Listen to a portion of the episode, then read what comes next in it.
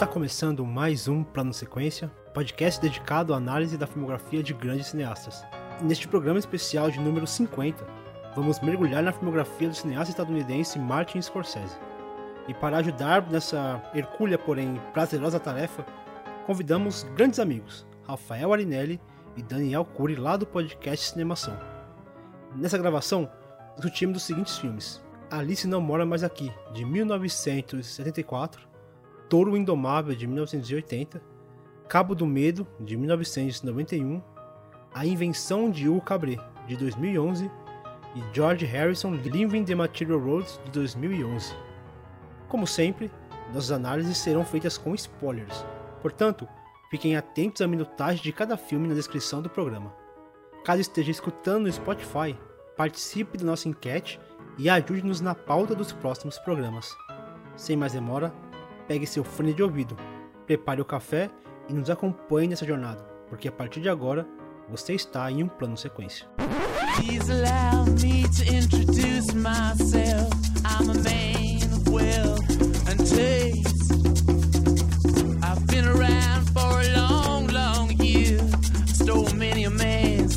Long,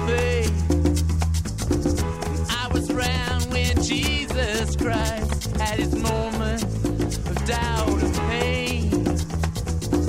Made damn sure the pilot washed his hands and sealed his face.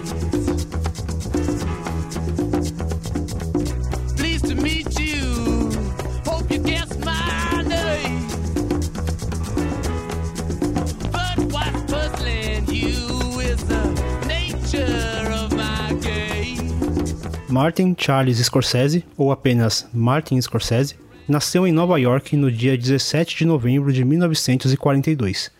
Com descendência italiana, cresceu em Little Italy, um bairro perigoso onde conheceu os arquétipos que criou em muitos de seus filmes: os italianos mafiosos, pequenos criminosos de rua, donos de cantinas, mães sobreprotetoras, garotas problemáticas, prostitutas e todo o universo que seus olhos infantes conferiram. Na juventude, Scorsese planejava ordenar-se sacerdote, mas influenciado pelo cinema, acabou optando pela carreira de diretor. Estudou na Universidade de Nova York, obtendo sua licenciatura em cinema no ano de 1964 e um mestrado em 1966. Seu primeiro longa-metragem foi Quem Bate a Minha Porta, com Harvey Keitel, no qual mostra seu primeiro flerte com bandas clássicas do rock para as trilhas sonoras e o contato inicial com o mundo dos gangsters. Já em 1976, lança Taxi Driver, que tem como protagonistas Judy Foster e Robert De Niro.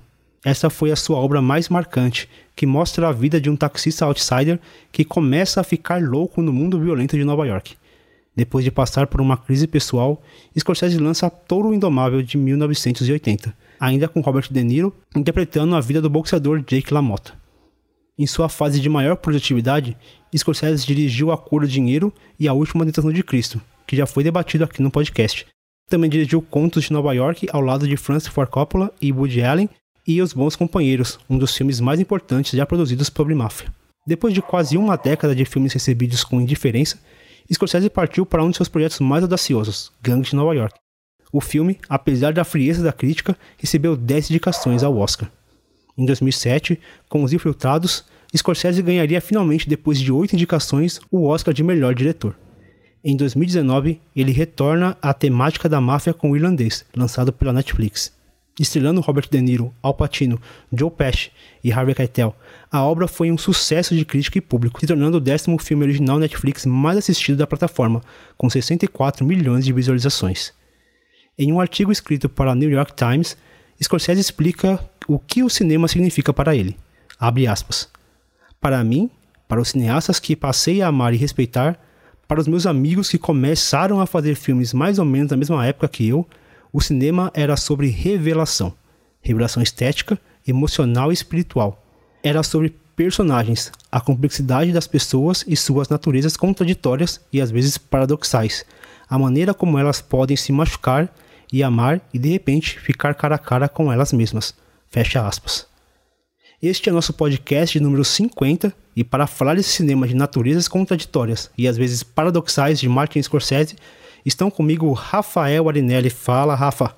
E aí, pessoal, obrigado pelo convite antes de tudo. Que prazer estar aqui para falar com vocês sobre um, desse, um dos diretores, né? mais é, emblemáticos que a gente tem e um cara que gosta demais de fazer estudo de personagem, né? Eu acho que, que é um cara que traz muita profundidade para o debate cinematográfico.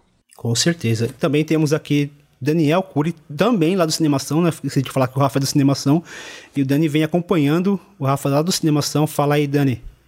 Fala, gente. Obrigado pelo convite. Muito bom estar aqui também.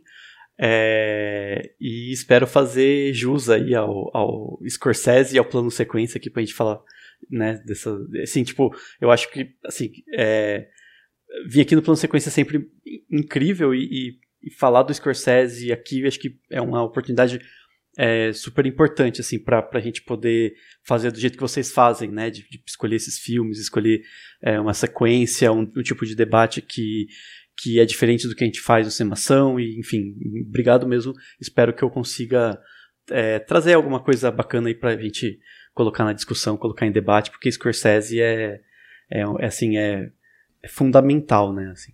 É, não, não, não à toa, é um programa especial, numa data especial, estamos no programa de número 50, com pessoas especiais, então o papo hoje promete bastante, né não, Leandro? Isso aí. Pô, que alegria Boa noite, meus amigos. Bom estar aqui falando com vocês e já saudar aí a, a mesa composta maravilhosamente bem pelos nossos convidados da vez, nossos amigos já de longa data, Rafa, Dani. Sejam bem-vindos, queridos. Isso mesmo. E também com a gente fechando nossa mesa, Marina Oliveira. Boa noite. Gente, quem diria, né? Podcast número 50. É, a gente completou quatro anos né, de podcast e quando a gente estava pensando em qual diretor trazer né, para esse marco, essa, essa bodas douradas aqui, é, joguei o nome do Scorsese na roda, assim, e todo mundo topou, porque já estava demorando, né? Até para falar desse cineasta, então tô super animada, tô super feliz e quero dar minhas boas-vindas aí os meninos do, do Cinemação também. É muito legal ter vocês aqui com a gente. É, o Scorsese foi um diretor que permeou muito nossa pauta, mas sempre deixava um pouquinho para depois, porque a gente sentia que é, o Scorsese é um diretor muito pop, né?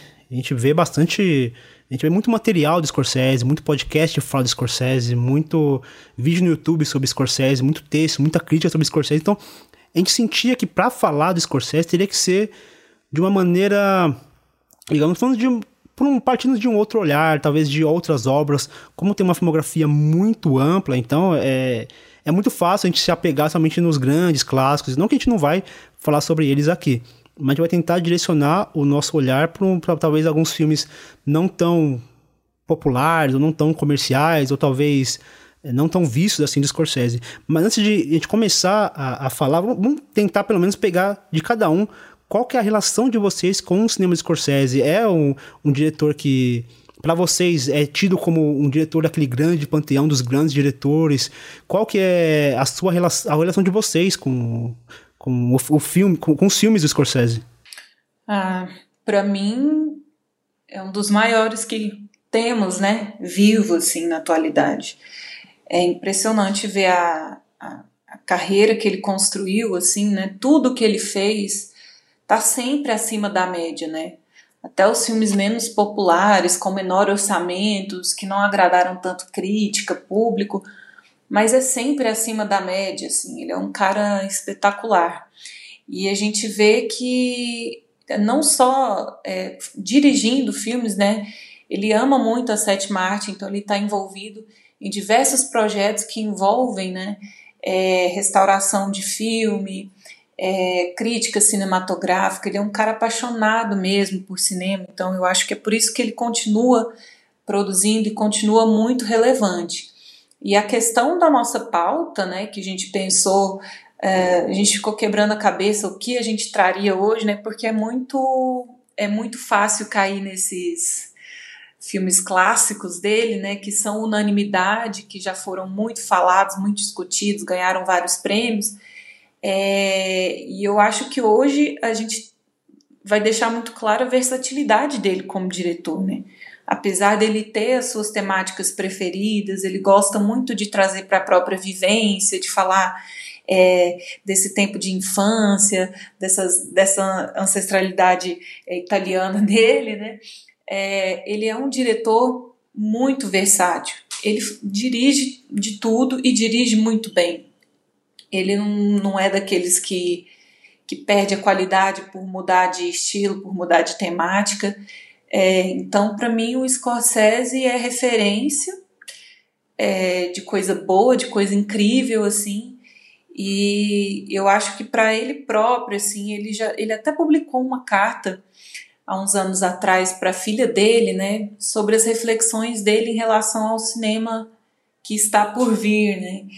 É, e ele discute muito essa questão, essa, esse paradoxo entre o cinema ter se tornado é algo, uh, uma indústria, né, muito muito fomentada, muito forte, virou uma empresa mesmo, né, uma, uma indústria, e como isso possibilita que o cinema sobreviva e ao mesmo tempo está matando um, um, pedacinho da arte, assim, né? Porque hoje, tá, hoje facilita muito você fazer filme, todo mundo tem um celular, todo mundo tem um equipamento para captar som, todo mundo consegue editar e colocar é, cores bonitas num filme, mas o discurso às vezes vem perdendo, vem se perdendo, né, no filme. Então, até para isso, assim, para trazer essas discussões em relação ao fazer cinema, ele é relevante. Então, para mim, ele está assim no panteão e espero que continue fazendo filme por um bom tempo. É, você sabe que tem uma coisa que eu acho interessante também, é que é o seguinte, ele é um cara é, acadêmico, né? Um cara que estudou cinema, depois fez mestrado e tal. Então é um cara que tem esse, esse DNA acadêmico. E a gente consegue ver é, algumas dessas coisas na, no, nos filmes dele, esse olhar dele, ele, ele é um cara muito é, técnico, né, em tudo que ele faz. E isso eu acho que é uma coisa é, que, que chama atenção na, na maneira dele fazer cinema. Agora, para mim, o Scorsese tem uma relação que eu fui construindo uma relação com ele.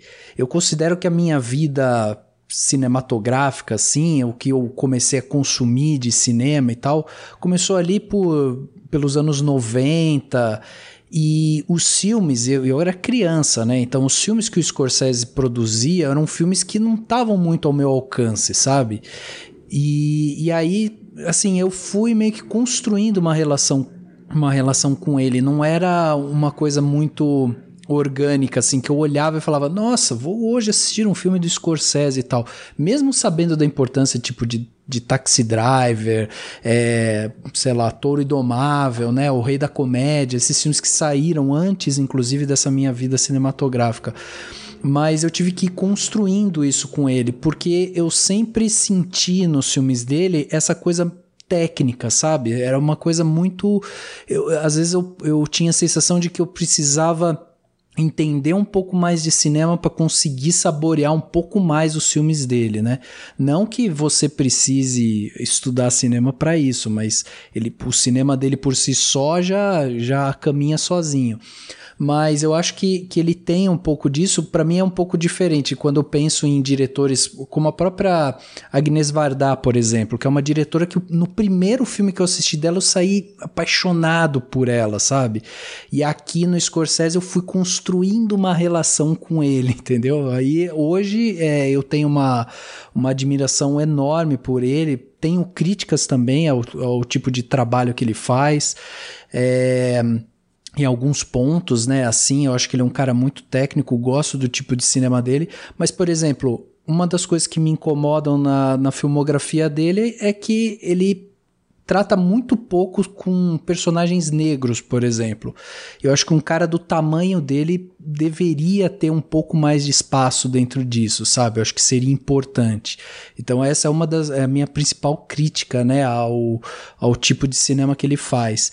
Mas fora isso, eu acho que ele é um hoje ele tá junto, né, num, num hall aí de, de Tarantino, é, Spike Lee, uns caras grandes assim que tem um nome e que é aquele cara que você marca na agenda, né? Pô, tal dia o Scorsese vai soltar um filme e eu vou lá ver. Então, eu acho que por si só isso já, já é admirável para um cara desse tamanho, né? Para mim, acho que ele é até maior, bem maior, eu acho, até que, que, que Tarantino. Até ia, eu ia citar quando eu estava pensando né, no, é, no, no, no, que, no que é o Scorsese para mim, ou como eu, como eu é, né, tô, me relaciono né, com o cinema dele. É, eu estava pensando nisso, falei, nossa, quando, quando eu era mais assim, adolescente, não necessariamente só de idade, mas até de pensamento, que varia um pouco aí é, para muita gente, é, um, um, Tarantino, para fazer um comparativo aqui, é, é mais, é talvez mais atrativo, né? Assim, é aquela coisa é, e ele tem marcas autorais é, mais marca, assim, é mais mais evidentes, né? Muito gritantes e tudo mais. E, e o que a minha relação com, com o Scorsese está muito no me dar conta das marcas autorais dele, né? Assim, dá, me dar conta do que que ele tá falando nos filmes dele. Ele tá falando muita coisa em filmes muito é, muito diferentes mesmo. E, e, eu acho que, assim, eu até eu, eu acho que para mim o ápice, um dos meus filmes preferidos dele, apesar de, é, enfim, acho que pouca gente talvez considere, imagino eu, e que a gente vai falar aqui que é A Invenção de Hugo Cabret, é, foi justamente quando, no, no, A Invenção de Hugo Cabret que eu me dei conta do. Da, é, foi aquele filme que eu vi e falei, gente, pera, esse filme é muito mais do que o que eu consegui absorver, sabe? É, e aí depois eu fui rever e tudo mais. É, e eu acho que. E aí, quando você. Quando eu fiz isso, que eu olhei para trás de tudo que eu já tinha visto dele e falado: caramba, sabe, é isso, sabe? É, é, é, né, é a paixão pelo cinema, é, o, é a linguagem de uma maneira totalmente. extremamente é, é bem trabalhada. É, e eu. E aí que eu me dei conta do porquê que os filmes dele eram eram impactantes, sabe? Assim, do porquê que eu tinha ficado tão impactado com o Taxi Driver, é, que, que, né, que quando eu vi foi um negócio muito chocante. É, por que, que eu tinha. Porque eu gostava tanto dos infiltrados, né? Do, dos. Que foi um dos mais populares dele até. E que talvez tenha sido um dos. É, acho que o Aviador também foi um daqueles que eu vi que eu, que, que eu me dei conta e que eu.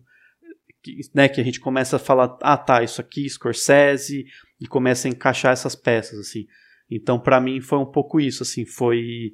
É, foi uma, também um pouco construído ao longo do tempo e aos poucos eu fui encaixando peças e aquela coisa, você sempre sabe que, que você tá é, né, assim, sempre se, fa se falou, pelo menos desde que eu me, né, me conheço como alguém que, que, que consome muito cinema, Sempre você falou de Scorsese, você fala de Scorsese, um dos grandes diretores. Acho que tem o fator dele estar em, estar em Hollywood. É, né, ele é um, é um, diretor gigantesco que está nessa, nessa indústria. Né? Diferente de alguns diretores, que inclusive aqui no plano, no plano sequência tem vários que, que, são me, que não estão em Hollywood e que né, muitas vezes. É, e que, enfim, que, que são tão importantes quanto, se é que dá para medir importância de cineastas, né? Mas o fato é que eu acho que quando a gente é, o Scorsese combina, né, essa coisa, essa questão artística da, de, de, um domínio da linguagem é, com alguém super prolífico, né, que está sempre fazendo filmes um atrás do outro, não para, é, e ao mesmo e, e também está nessa indústria que tem essa visibilidade toda. Então acho que por isso que ele tem esse, né, esse símbolo, ele, ele simboliza essa coisa muito importante mas então eu sempre ouvia, né? Tipo, ah, ele é, é Scorsese, é Scorsese. E eu acho que foi um pouco depois que eu me dei conta, sabe? Quando parece que cai a ficha, assim, e aí você olha para trás e fala, nossa, é isso. Daí fui ver alguns clássicos que eu não tinha visto, e, claro, é, nem vi absolutamente todos os filmes dele, infelizmente, mas. Enfim, foi, foi um pouco isso, assim, a minha trajetória, assim. E o Cabret tem um lugarzinho especial para mim, assim. É engraçado vocês, falar de, vocês falarem de Hugo Cabret, né? Porque eu acho que o Hugo Cabret reflete um pouco essa paixão, né? Por um lado, óbvia dos Scorsese pelo cinema, né? A, a despeito do, do tema e do, do, do, dos personagens do Hugo, mas eu acho que também é, é um filme representativo é, de como o Scorsese se arrisca, né? Também ao longo da sua carreira, a, a maneira como ele embarca em projetos que não necessariamente a gente é, imaginaria, né, vê-lo tratando assim. Então talvez esse seja algum dos segredos que ele, que ele guarde é, para estar tá ainda nativa e prolífico até hoje, né? Porque vocês estavam comparando, né, alguns diretores assim, aí eu comecei a pensar em, em diretores, na verdade, da, da, da, mesma geração dos Scorsese, né? Quando a gente pensa em, sei lá, Coppola, De Palma, para ficar em dois exemplos, assim, são dois cineastas, né, incríveis, assim, gigantes e que não, não têm o mesmo apelo hoje né, com o público na, da maneira que o Scorsese continua mantendo, né? Eu fico me perguntando por que será, né, que isso acontece? Assim, por que, que será que os últimos três, quatro, cinco filmes, tanto do De Palma quanto do, do Coppola, é, as pessoas não, não deram muita bola, assim, né? O que, que, que acontece, né? Eu acho que pode, pode ter a ver um pouco com essa com essa com esse risco né que o Scorsese gosta de, de correr e certamente também com uma competência é, em termos de uma competência empresarial digamos assim é, muito boa né é um, um, cara bem relacionado também né que conseguiu minimamente mesmo aos trancos e barrancos mesmo tendo dificuldade para filmar o que é um, absurdo né pensar pensar isso assim que esses diretores hoje tem dificuldade para filmar e tal. É, mas que ele ainda consegue, né? Então, se a gente for pegar, por exemplo, fazer uma comparação rápida, assim, para um primeiro momento da carreira do Scorsese, quando ele está ali saindo da faculdade, né, fazendo o, o Who's That Knocking at My Door, e depois indo filmar para o Roger Corman, né, fazendo Boxcar Berta, e depois fazendo o, o Mean Streets, né, que acaba sendo de fato o filme que ele é, enfim, faz com uma estrutura maior, né, e de fato ali com todos os elementos e com todas as coisas que ele queria fazer, que eram filmes muito ligados a um, é um tipo também de, de indústria que acabou, né, cara. E não adianta você tentar eh, ficar dando murro em ponto de faca, né, tentar é, repetir uma história, sendo que todo o contexto à sua volta mudou, né? Então é isso, assim, o que, que ele vai fazer? Ele vai fazer um filme para Netflix, assim, porque é o que é possível e e, e também não só possível, mas é o que é pode ser interessante para ele também, sabe? É um lugar que vai permitir que ele faça um filme de quatro horas de duração, sabe, com seus atores fetiche com a sua história típica também, sabe? E, e, e é isso, assim, e, e, deixar que, com que ele faça o que ele queira, assim. Isso é uma coisa interessante de pensar é, nesse lugar né, que o Scorsese ocupa hoje dentro da indústria. Assim, e o que me deixa feliz é que as pessoas ainda, de fato, saem é, de, bom, de boa vontade para assistir um filme do Scorsese. Assim, diferente, por exemplo, só para citar um terceiro nome dessa mesma geração, que é o Woody Allen, por exemplo, né, que, que, que acaba sendo também um diretor prolífico, mas que hoje, talvez, independentemente das, das polêmicas e das questões é, que envolvem a vida pessoal dele, é, o Woody Allen talvez não seja um diretor que, né, que, que, que em termos de linguagem, de, de, proposta artística, as pessoas não, não vão mais com tanto interesse né, para os filmes dele. Né? Scorsese consegue se situar aí, acho que por cima da carne seca, digamos assim, em relação aos, aos contemporâneos dele, né? É, e tem uma coisa que o Scorsese também ele consegue, consegue fazer nesse toda essa sua trajetória, ele consegue é, encontrar um equilíbrio entre uma obra autoral e uma obra mais comercial. E, e o comercial não é o comercial pasteurizado, o comercial de fórmula, de estúdio. Tanto que o Scorsese, eu tava lendo, tem um livro que é muito bom, chamado Conversas com Scorsese, que é, é um calhamaço assim que, que é, reúne uma série de, de entrevistas do, do Scorsese. É, é para um autor só, como que é? Do, é. Eu não, não lembro o nome É Richard Stickel. E aí ele compila uma, uma série de entrevistas que, o Scorsese concedeu para ele.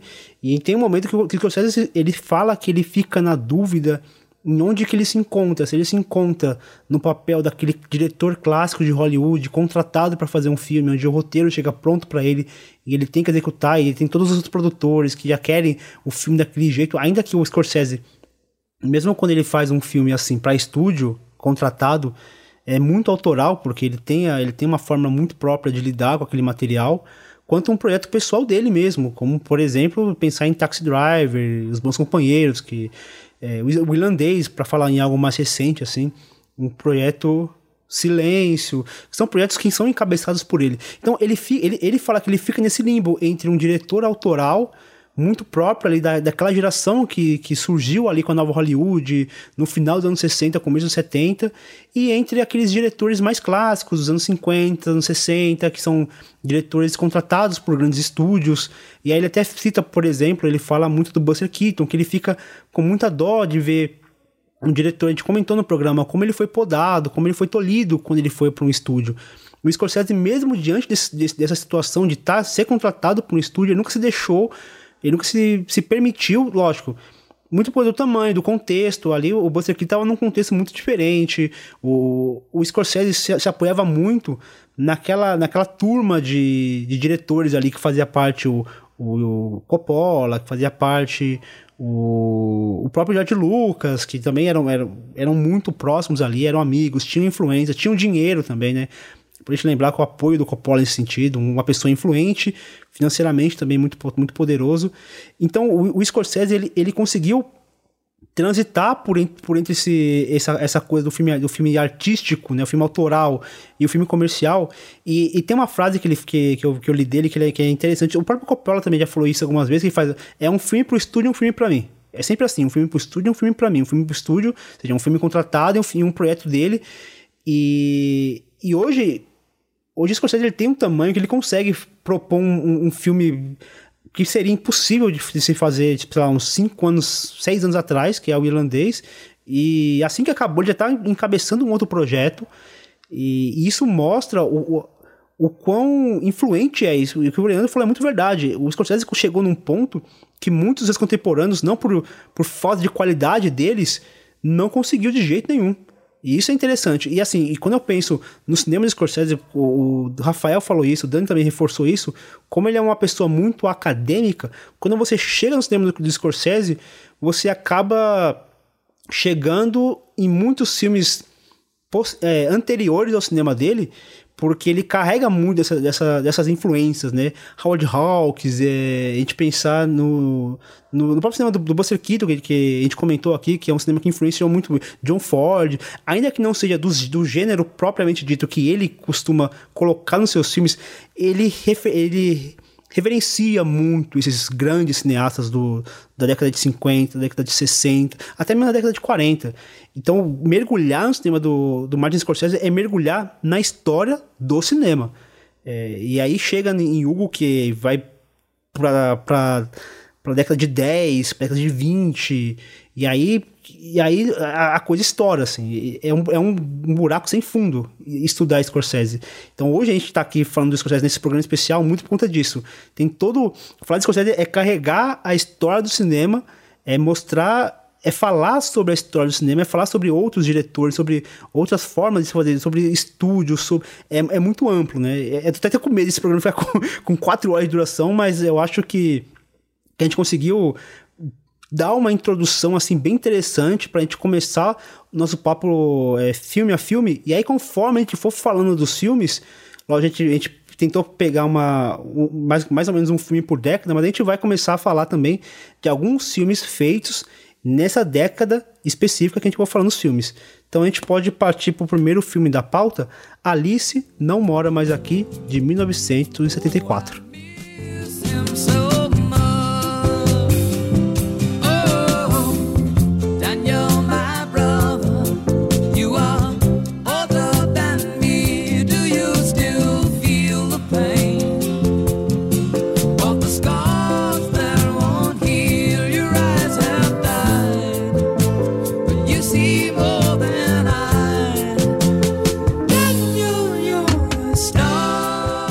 Alice fica viúva após perder o marido, um motorista de caminhão, em um acidente. Como tem um filho, Tommy, para criar, precisa lutar pela sobrevivência. Inicialmente, trabalha como cantora, mas em virtude de um tumultuado envolvimento com um homem casado e agressivo, foge da cidade, indo trabalhar como garçonete em outra localidade, onde sua luta pela sobrevivência ganha novos capítulos.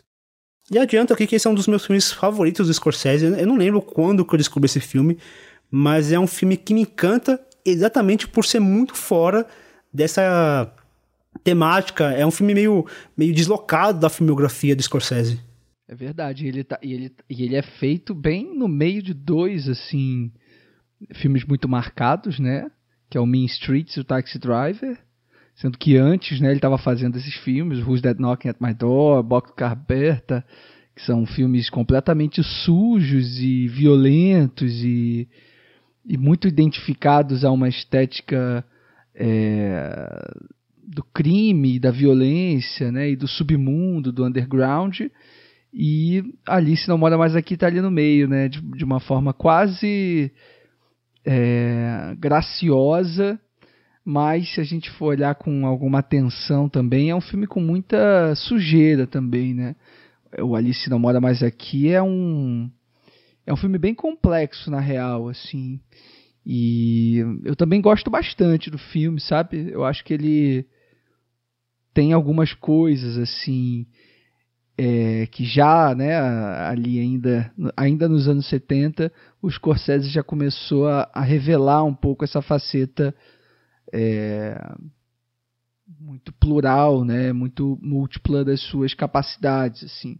Eu acho que assim, só para é, dar um, um início para um início de conversa do Alice não Mora mais aqui, eu acho que é um filme cuja força está completamente calcada numa performance, né, de uma protagonista que é interpretada pela Ellen Burstyn, né, que vinha de um, de um sucesso estrondoso com Exorcista, né, no ano anterior, e encabeça aqui essa, essa produção, essa, essa história de uma mãe e ao mesmo tempo de uma mulher com desejos e, e vontades muito próprias que acaba de perder o marido e isso não é um fato exatamente triste na vida dela, né? Porque na verdade é o momento em que ela se liberta de um de um cara super escroto, caminhoneiro da Coca-Cola, agressivo, enfim, abusador. E ela se vê livre, assim, para seguir na estrada com seu filho. E o Scorsese filma tudo com uma. Com, ao mesmo tempo com uma delicadeza e com uma agressividade, com uma crueza, que é muito bonito de ver, né? E a Ellen Burstyn acabou vencendo o Oscar, né, por esse papel, acho que merecidíssimo. E acho que ela conduz muito o filme, assim, por mais que o filme tenha todos os seus méritos. Acho que o Scorsese tem, tá com uma câmera incrível, assim. Lembro perfeitamente daquele da, daquela primeira cena simulando um melodrama, né, meio às avessas, assim. E logo em seguida com aquela câmera já virtuosa, né, é, na data presente, assim, no, no, no, momento presente do filme, acompanhando, entrando ali pelos arbustos, pelas casinhas de, de de, de subúrbio americano e entrando ali pela janela e tal, adentrando no horror que é um pouco aquela família e aquela primeira parte do filme que é bem desagradável de ver, né? O que vocês acham aí dessa da Ellen Burstyn assim e da de como é, vocês acham também que ela carrega o filme assim? Vocês gostam dela nesse filme? Eu eu, eu, eu até ia comentar tem, tem uma é, a história né, da, de como o Scorsese chegou nesse filme seria de que o filme, a, a, o filme estaria sendo feito já com a ideia de ser estrelado pela Ellen Burstyn. Aí, pelo que eu, pelo que eu li, o, o até teriam chamado o Kubrick, e o Kubrick indicou o Scorsese, falou, ah, meu amigo tá procurando trabalho, né, fala com ele, uma coisa nessa pegada, assim. É, e diz que a, a, conversa entre o Scorsese e a Ellen Burstyn teria sido ela falando sobre acho que questões feministas, né, que eram super estavam é, muito em voga, né, nos anos 70, com toda a, a revolução que estava se tendo, né, na, é, né, pelos direitos, é, direitos das mulheres e tudo mais. E, e, ela perguntou alguma coisa sobre o que ele entendia disso e ele teria dito que não entendia, é, né, assim, ah, não, não, não entendo muito, mas estou disposto a aprender. E eu, eu acho que é interessante essa, né, essa história da produção do filme, porque ela leva justamente a esse, essa coisa que acho que o, o, Alice Não Mora Mais Aqui representa muito, que é muito isso. Você falou dela carregando o filme, e, e eu também eh, eh, comecei a entender eh, a direção do Scorsese justamente como é, alguém que está sendo guiado por ela e como alguém que está é, se deixando levar. E acho que é um pouco isso, né? A, a, a, mudança de espaços que o filme tem é muito, é quase como uma câmera que, que espera a, a protagonista ir para seguir atrás dela, que, né, e tem é justamente essa coisa dela se mudar, né, ao longo do filme. Então essa é esse, acho que eu vejo como uma coisa muito do, do Scorsese é, indo atrás dela, tentando entender. E aí, claro que é um dos primeiros filmes dele, mas a gente pensando que ele está sempre investigando o, o, o interior da, dos personagens, dos protagonistas, ele está sempre tentando descobrir o que aquelas pessoas sentem e como elas sentem. É, e eu acho que aqui ele está até um pouco mais afastado, mesmo justamente porque ele não, né, ele está, né, ele tá, ele é tão focado no, nos, no, nos homens, né, que quando ele está acompanhando uma mulher, ele está sempre é, é, um pouquinho afastado e muito respeitosamente, é, enfim, é, tentando entender, né? Então acho que é um pouco isso. A gente fica o tempo inteiro tentando entender essa essa protagonista e eu acho que uma cena simbólica, pra, pelo menos para mim, é aquela que ela está conversando com a outra garçonete, elas estão se finalmente fazendo, firmando uma amizade e, e uma, uma enfim, se, se desabafando né, com, a, com a outra. E a gente está vendo elas quase como quem quase como quem está olhando pela fechadura, né? Assim, quase como quem está só acompanhando para tentar entender tudo aquilo.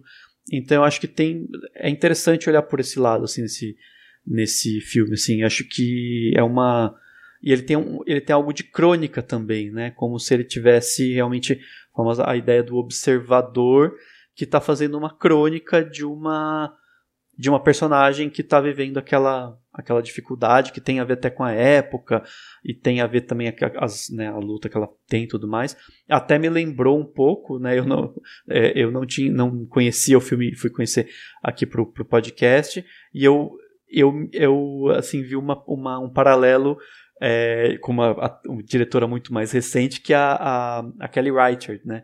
Que tem essa coisa do cronista que está que tá acompanhando essa história para a gente entender aquele a, a, bigger picture, né? Aquela, aquele, é, por aquela história entender um pouco a situação toda do país e tudo mais.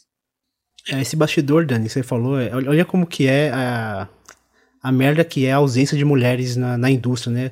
O roteiro ele foi pro Brian De Palma, e aí o Brian De Palma passou pro, pro, pro Francis Ford Coppola, que passou então pro Scorsese, e quase o Scorsese prata pra uma outra pessoa, porque eles não se sentiam, sei lá, aptos a fazer um filme sobre uma protagonista mulher. E aí você fala da, da Carrie Reichardt de como é importante, né? Ter uma, uma diretora como ela que consegue dar uma visão muito própria, muito mais... É, fidedigna, né, sobre o, o, o que é esse, esse universo. Você sabe que tem uma coisa que eu gosto de fazer que é tentar posicionar o filme dentro da nossa história, né? E aí você vê, é um filme de 74. E o movimento femi de, de, do feminismo, né? Ele, ele é considerado assim que ele tem três grandes movimentos, grandes movimentos na sua história. O primeiro começa ali logo no começo do século XIX, né, com aquela conquista do sufrágio feminino e tal, né, a busca pelo, pelo voto da mulher e tudo mais. A segunda onda vem na metade da década de 60, quando as mulheres começam a lutar pela igualdade jurídica, social das mulheres e tal. E a terceira onda, ela se inicia na década de 90, que daí é, uma, é um aperfeiçoamento né, dessa segunda onda, tentando corrigir algumas falhas ali que aconteceram e tal. É uma extensão dessa segunda onda. Agora, Nessa segunda onda, que é onde esse filme se encaixa, a gente está vendo aqui é, justamente é, a gente está vivendo esse momento né, do, do movimento feminismo, do feminista, é, onde as mulheres estão ali buscando é, diminuir essas desigualdades culturais, políticas e tal. Então elas estão estão lutando por isso. E é nesse momento que esse filme se encaixa muito bem. Essa, essa história, né? O que está ali ao redor dele, o contexto através dele. E eu acho muito interessante, tipo, não é o meu filme favorito do, do Scorsese, é, talvez dos que a gente vai falar aqui, talvez seja o que eu menos goste dele, mas tem algumas coisas aqui que eu acho muito interessante. Primeiro é ele começar com aquela cena uh, da menina, né, andando, cantando cantando e tal, com um cenário muito teatral, assim, com um, tom avermelhado e tal, uma coisa bem presente ali, que traz já toda uma estética muito violenta, né? Uma, é um negócio muito pesado. E aí você inserir dentro desse ambiente pesado, quase é, encenado ali, né? Nesse sentido de ser uma coisa quase teatral, é, você vai vendo uma menina sendo inserida ali, uma menina pequena cantando, falando que canta muito, que ela quer ser cantora, que esse é o sonho dela e tal, tal, tal. Aí você vai vendo ela caminhando por esse ambiente quente, pesado, ele, ele é sufocante, assim, ele, ele te dá uma agonia de estar ali. E aí corta a cena e, e, a transição que ele faz é uma transição de diminuição, né? Ele pega aquele sonho, aquela, aquela coisa teatral ali, e ele diminui, diminui, diminui, diminui, some com ela e aí mostra o mundo real, o mundo atual, vamos dizer assim. E aí a câmera vai passeando pela cidade, vai chegando até a casa dela. Quando chega nessa mulher, ela tá ali costurando e, e o filho dela tá curtindo ali o som e tal. Então quer dizer, você vê o sonho e vê a realidade em sei lá, cinco minutos de filme, entendeu? Uma coisa muito rápida e ele já começa a posicionar ali é, justamente essa essa repressão e tudo mais. E aí a outro, o outro ponto é que eu concordo muito com isso com, que o Leandro falou é, sobre a atriz, ela carregar e tal, mas tem um, um outro momento, uma, uma outra linguagem que ele traz aqui para o filme que eu também acho muito legal, que é justamente a figura masculina, que ele ele mostra essa masculinidade frágil, sabe? O homem, toda vez que aparece no filme, é sempre um cara, sabe, com algum problema, é meio bobo, ou cara violento e tal. Então a figura masculina, ela tá sempre é, colocada ali de uma maneira que acaba reforçando ainda mais a potência dessa mulher, dessa, dessa protagonista.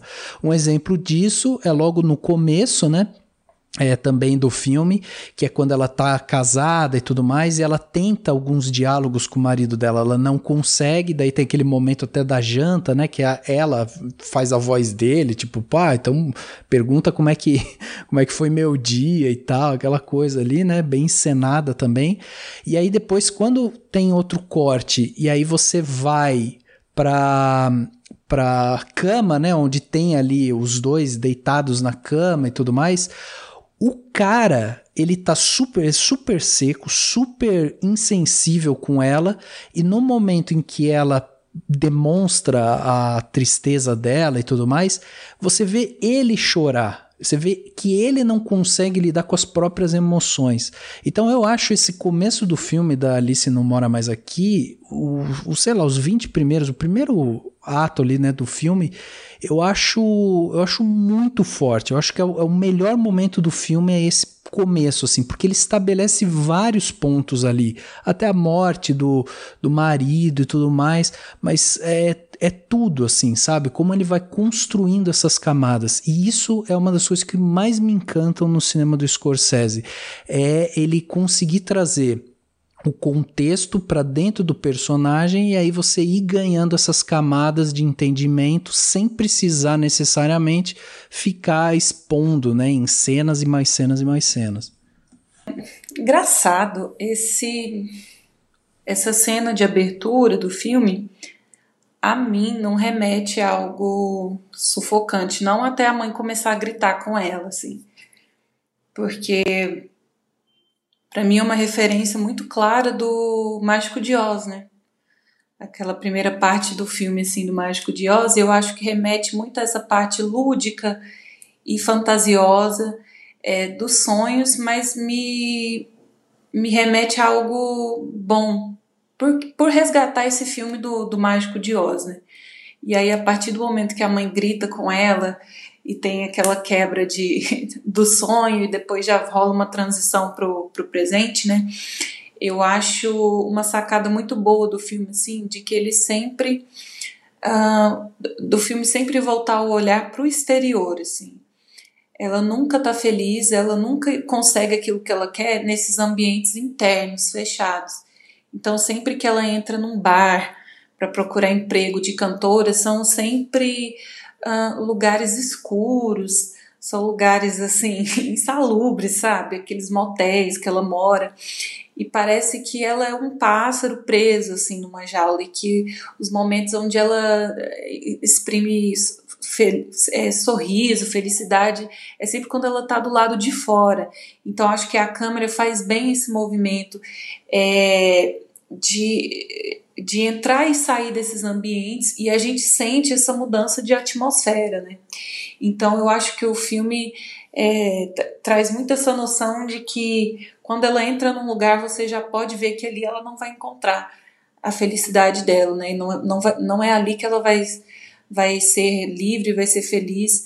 E eu acho que além da atuação da atriz, é, todos os atores estão bem, assim, os atores mirins também, tem a Jodie Foster, né? É, eu acho que o roteiro e a montagem do filme eles trabalham muito bem essa transição da personagem, né? Não só de tempo, mas também nessa evolução, é, nessa libertação da personagem. Então a gente começa ela ali como uma dona de casa, costurando, ela tem uma discussão porque o menino coloca sal no, no café, né? Um negócio assim. E o cara tenta partir para cima do filho e ela fica meio que de mãos atadas, assim. E já é um posicionamento muito diferente do que acontece lá no final do filme, onde ela briga com o namorado porque ele bate no filho dela, né? Ela simplesmente abandona tudo, não vou aceitar isso. Pega o filho, pega as coisas e vai embora. Então eu acho que é uma, uma cadência muito boa assim da personagem de ver esse essa elipse acontecendo, né? Dela, dela descobrindo que é possível ela ter uma vida é, mais independente, dela ir atrás dos seus sonhos, que ela não precisa estar tá com alguém que não respeita. E eu acho que, é, pra, por se tratar de um, um discurso feminista, né, eu acho que o Scorsese acerta nessa abordagem mais, um, mais branda porque ele poderia cair num discurso que ele não, não ia conseguir segurar, assim. E eu acho que o fato da personagem ter um, um interesse amoroso, ela abandonar esse, esse interesse amoroso e voltar para ele é um discurso muito forte, assim, de que o feminismo ele vem para igualar é, os gêneros, né? Mulheres e homens são iguais e nem por isso a mulher precisa ficar sozinha para ser feliz. Ela pode ter alguém, desde que esse alguém a respeite, né? Então eu acho que a abordagem do filme nessas temáticas feministas é cauteloso, é, mas é bem acertada por ser um homem dirigindo, né? Poderia dar muito errado, assim. E eu gosto dessa desse desse jogo de câmera que ele faz, assim, de entrar e sair dos ambientes. E o filme tem esse movimento de sempre para frente, né? Só no final que ela para, porque ela encontra ali a felicidade dela.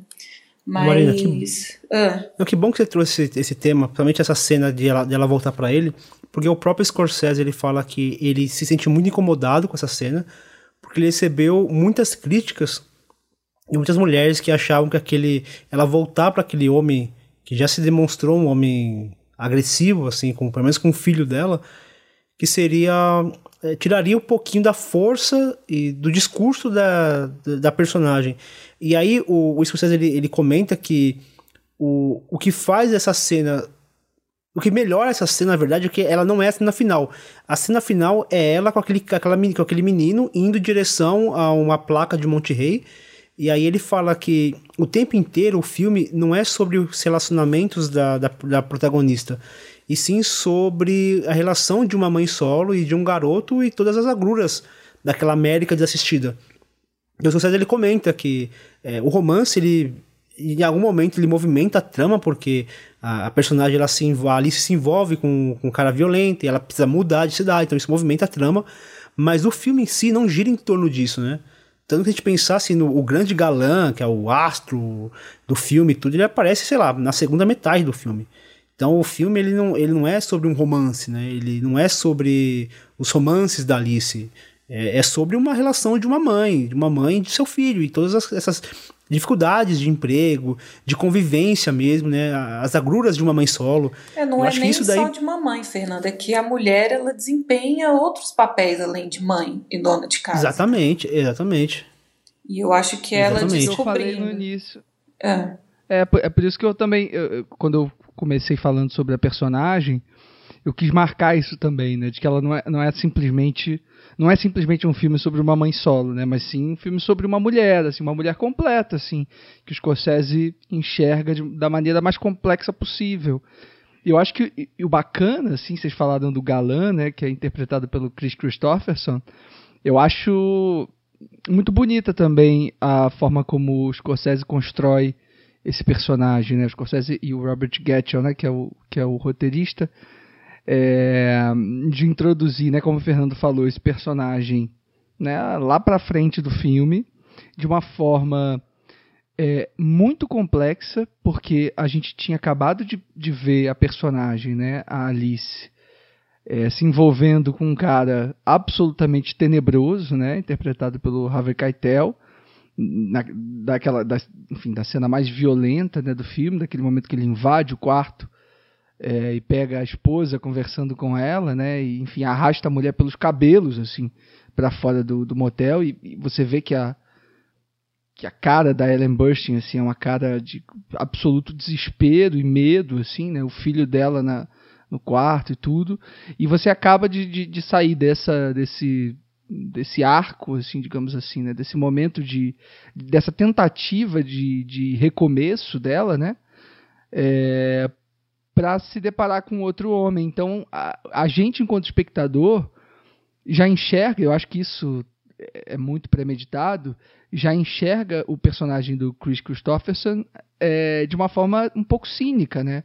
A gente já começa, por mais amável e por mais é, suave, né, que, que se dê a construção desse personagem no início e depois o Scorsese complexifica isso ainda mais, né, com essa questão da, da, da... é isso assim, é um, é um cara que, que é também um, um ser humano complexo assim e, e, o bonito é esse movimento assim de, de, de, do filme de de perceber os erros das pessoas, né? E entender de que maneira esses erros podem ser consertados, assim. É, confrontados é, também, né, Leandro? Sim, claro, muito confrontados, assim. Então, então eu acho que há uma consciência disso. Acho isso que tu falou, Fernando, acho que representa muito bem, né? Esse esse momento final que o Scorsese dedica a, a esses dois personagens, né? Essa mãe e esse filho caminhando ali é, em direção ao Monterey, que na verdade é um é, é, caminhar para um lugar que nunca chega, mas que na verdade já estava ali, né? E ela só foi perceber isso em determinado momento. Isso eu acho bonito do filme também, né? Que é um road movie em que, uma, que é uma personagem que foge né, de casa, foge da, do, do, do, do, lugar onde ela morava, e, e, e ela nunca chega fisicamente ao local apontado como destino, né, original do filme, que seria essa cidade natal dela, essa, essa quase essa utopia, né, de retornar a um lugar com algum resquício de lembrança boa, que talvez remeta a esses primeiros segundos do filme e tal. É, e é curioso que, que não chega, né? E não sei se isso diz respeito ao título do filme também, né? Não sei o que vocês acham disso, mas Alice não mora mais aqui, né? Onde que, onde que Alice não mora mais, assim? É, ela não mora mais nem nesse lugar de origem, né? Da infância, mas ela também não mora mais nesse lugar uh, de construção de um casamento falido. E onde que ela mora agora, né? Acho que agora ela mora num lugar, é, de alguma maneira, algum lugar redentor para ela, assim. É, é, diz muito também sobre uma questão. Né, é, é, é, diz muito também sobre uma questão de, de espaço também, né? Se a gente pensar no Scorsese fazendo essa crítica a essa sociedade americana, não existe um lugar na América que seja seguro. Existem pessoas e existem situações de segurança. Então ela busca ali naquele lugar a segurança, mas o que vai trazer segurança para ela não é um estado, não é um, um, país específico, não é um lugar específico, né? É uma condição de vida específica. E ela consegue ali, a partir do momento também que ela consegue se encontrar, ela consegue se entender com o próprio filho, né? Que o filho ele fala, ela fala, ah, a gente não vai conseguir te matricular na escola. Ele fala, não tem problema, mãe. E ele fala, ah, é verdade, porque escola tem em todo lugar, tem aqui também. Então é essa. Você falou, né, Leandro? Essa utopia. É a utopia de estar num lugar, mas na verdade não existe esse. Dentro, da, dentro dos Estados Unidos, né? Não existe esse, esse lugar mágico onde os sonhos se concretizam. É, e é por isso que a, que, a, que a construção de amizade dela com a garçonete é muito importante para o filme também, né? Interpretada pela Diane Ladd, é, que começa como uma relação muito conturbada, né? De, de, de confronto, de, de, de, brigas, assim, e, e, depois elas se encontram também como, como um espaço seguro também, né? Essa amizade feminina é bonita de ver também no filme, né? É, isso é uma, um, um ponto positivo para mim, assim, porque o filme ele tem alguns clichês, ele não inova é, muito na questão da resolução dos conflitos, né? Mas ele ele ter fugido dessa rivalidade entre as mulheres é uma coisa muito legal, porque na vida real isso acontece mesmo, assim. As mulheres, elas que criam essas redes de apoio. Então você vê ali naquela lanchonete o pau quebrando, um monte de coisa acontecendo e elas vão para o banheiro para uma poder ajudar a outra. Tem aquela terceira garçonete que ela é meio meio avoada assim da cabeça, que é muito engraçada também. É, e aí só só para complementar frase, essa frase do Leandro, né, sobre o título do filme, é, para qual era o destino dela, se ela chegou lá ou não. É, eu acho que é o personagem do Christopherson mesmo que fala assim, você tá, que ela diz que quer ir para Monterey, ele pergunta, você quer voltar para Monterey ou você quer voltar para casa, né? Eu acho que deixa bem bem explícita essa ideia, né, de que às vezes o que ela estava procurando estava nela mesma, assim, dela se resolver e se se entender e se respeitar, e aí não importa o lugar onde ela esteja, ela consegue é, resol se resolver e ser feliz, né? É, e, e o aceitar a imperfeição do lugar onde ela tá também é aceitar a imperfeição do, do homem, né? A gente estava discutindo a questão de que ele bate no filho e tem aquela coisa. Ela, ela aceita, né? Assim, claro que ele não é o que foi o personagem do Harvey Keitel, mas ele, ela é, faz, né, faz as pazes. Então ela, ela aceita essa imperfeição dele, aceita também da, da, da amiga dela, né? com que ela não se deu no começo. Então, acho que é muito isso, né? E, e, rompe com aquele mundo dos sonhos de quando ela era criancinha, que era, né, o, o mágico de Oz, né, aquela coisa, né, é, vou ser cantora. Então, é meio que aceitar a realidade é, na qual ela pode ser feliz e tudo mais, enfim, que a gente vê na relação com o filho, né?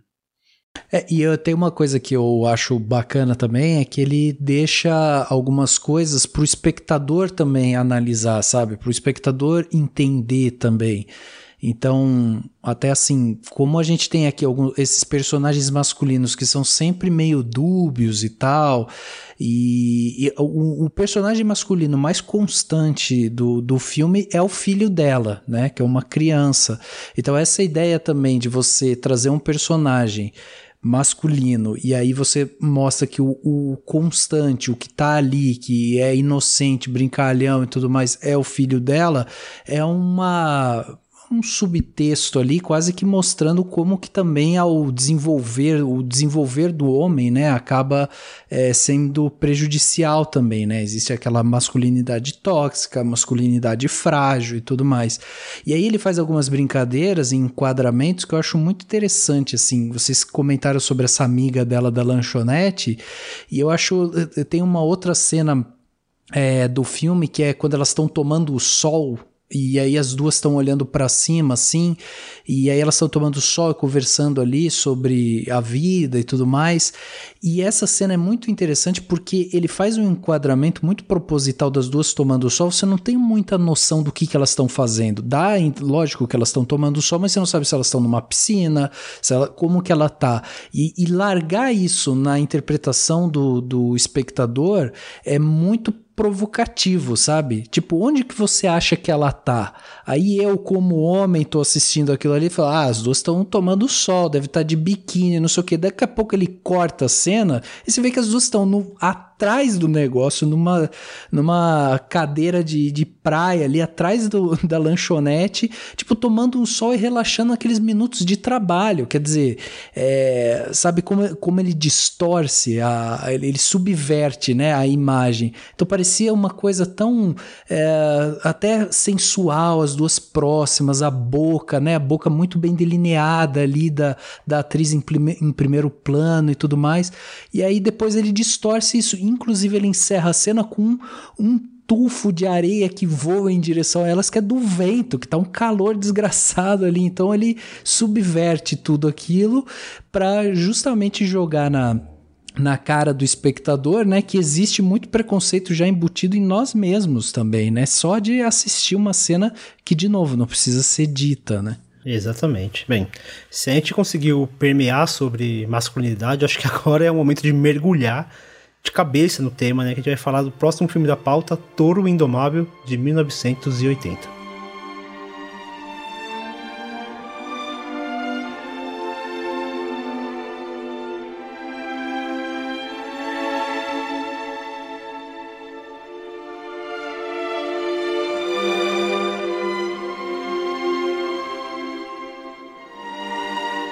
O pugilista peso médio Jake LaMotta chamado de O Touro de Bronx, sobe na carreira com a mesma rapidez com que sua vida particular se degrada, graças ao seu temperamento violento e possessivo.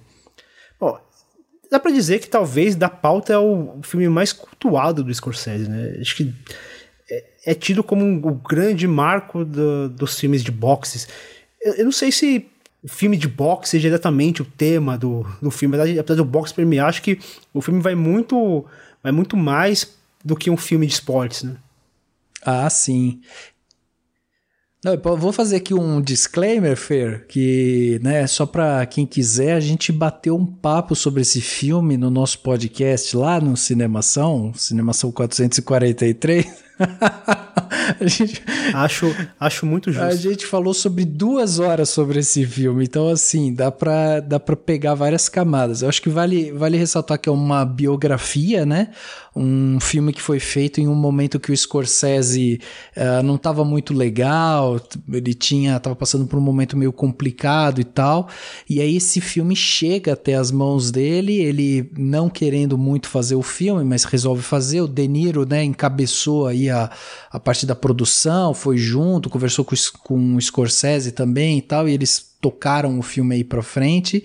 É, essa persona do Jake LaMotta é uma pessoa muito controversa já por si só, e aí o filme reforçou ainda mais isso, e é de novo aquela assinatura que o Scorsese tem, né? Um filme que passa pelo personagem. É um filme que vai falar ali é, sobre o que, que esse personagem vai construir é, várias camadas desse personagem. Então, a luta em si, o box, que era uma coisa que o Scorsese não tinha a menor afinidade também, é algo que entra é quase como uma sabe, uma anedota ali, um, sabe, um, um, subtexto também desse próprio personagem, né? E é interessante também que, por exemplo, nas lutas, na, nas cenas de luta, a gente tem um aumento muito expressivo do som e muitas vezes é um som ruído, ele faz uma mistura, uma brincadeira ali com, com um som assim para atrapalhar mesmo, né? Porque é um momento ali que o personagem tá realmente na sua forma mais uh, primitiva, mais, né, animalescos, é. Tem a cena clássica, né, do filme que é quando ele, ele luta contra aquele cara que a esposa dele fala que é um cara, ah, ele é bonito e tal. Ele fica putaço com isso. E aí ele vai para cima do cara e esmurra o cara lá até desfigurar o cara, né? Então, e nesse momento é isso, é, sobe o som, você tem um som ali muito forte, é, é quase uma locomotiva, assim, é uma coisa muito, sabe, metalizada e tal. Então, é as cenas de luta meio que representam isso, assim, essa essa outra parte do personagem, né? Mas é um filme muito complexo porque o personagem por si só é um personagem complexo, né? Ele é um cara é, machista, é um cara super. É, a gente até no, no, nosso podcast a gente até falou muito sobre isso, que ele é um personagem que ele é muito é, preto e branco, né? E até por isso a escolha do filme ter sido preto e branco também é muito interessante, porque é um personagem que ou é a ou é B, não existe C, não existe A,2, não existe nada, não, é, ou é uma coisa ou é outra. E aí a escolha estética também do filme, de trazer um, uma estética preto e branco, traduz muito também o que, é esse personagem, que é uma coisa muito chapada, ela é muito direta, né? Ah, com certeza. É, o Scorsese ele tem muito disso, assim, de direto ao ponto, né? Ele quando tem um discurso, ele, ele é bem direto, assim. E eu acho que o realismo que ele traz nesse filme se encarrega bem de dar as cartas e dizer quem é quem. Assim, eu acho que uma das melhores coisas nesse filme é esse triângulo, né?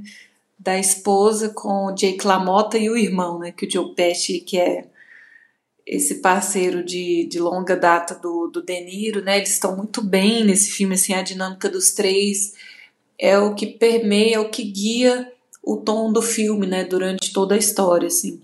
Apesar é, do personagem ser esse preto no branco, o Scorsese, ele sempre, sempre, sempre deixa zonas cinzas, assim ele é muito questionador, né? Acho que a gente comentou no começo do programa lá na parte da biografia, né, que ele ele tinha duas possibilidades, né? Ele via dois futuros para ele, ou ele seria padre ou ele ia virar um gangster, porque essa era a realidade do bairro dele, família italiana. E por uma sorte, por, por Deus, ele não foi para nenhum dos dois lados, né? Ele virou cineasta, que é uma, uma beleza. Mas a gente vê essa contradição de religiosidade e crime, criminalidade, essa parte é, mais bestial das pessoas, a gente vê esse contraste muito é, permeando o cinema dele e nesse filme não é diferente. Então, apesar desse Jake ser um, um escroto mesmo, assim, ele é indefensável, é, o filme consegue trazer camadas para o personagem, né? A gente consegue ver algumas coisas até do próprio contexto histórico, assim da criminalidade, do bairro, é, do lugar onde eles moram, das pessoas com quem eles andam, assim, como esse meio também influencia essas pessoas, né? É, e o problema é que é o Robert De Niro, né? Então, apesar dele ser podre, ele tem carisma. Tanto que vira um, um comediante péssimo no final do filme, assim, né? Não dá nem pra rir com as piadas dele, mas eu acho que esse é um, um um ponto importante do filme. Ele é um, um cara odiável, mas em alguns momentos em que ele mostra fragilidade ou que ele usa do humor ali para sair da situação, a gente nota um, um, carisma nele e é o que é o que nos interessa continuar o filme, assistindo o filme, querendo saber o fim desse personagem, né? Apesar dele já dar uma prévia ali no começo do filme, né? A gente quer ver a jornada do personagem. Se ele fosse 100% odioso, não tem nada de proveitoso nele, não tem nada de bom.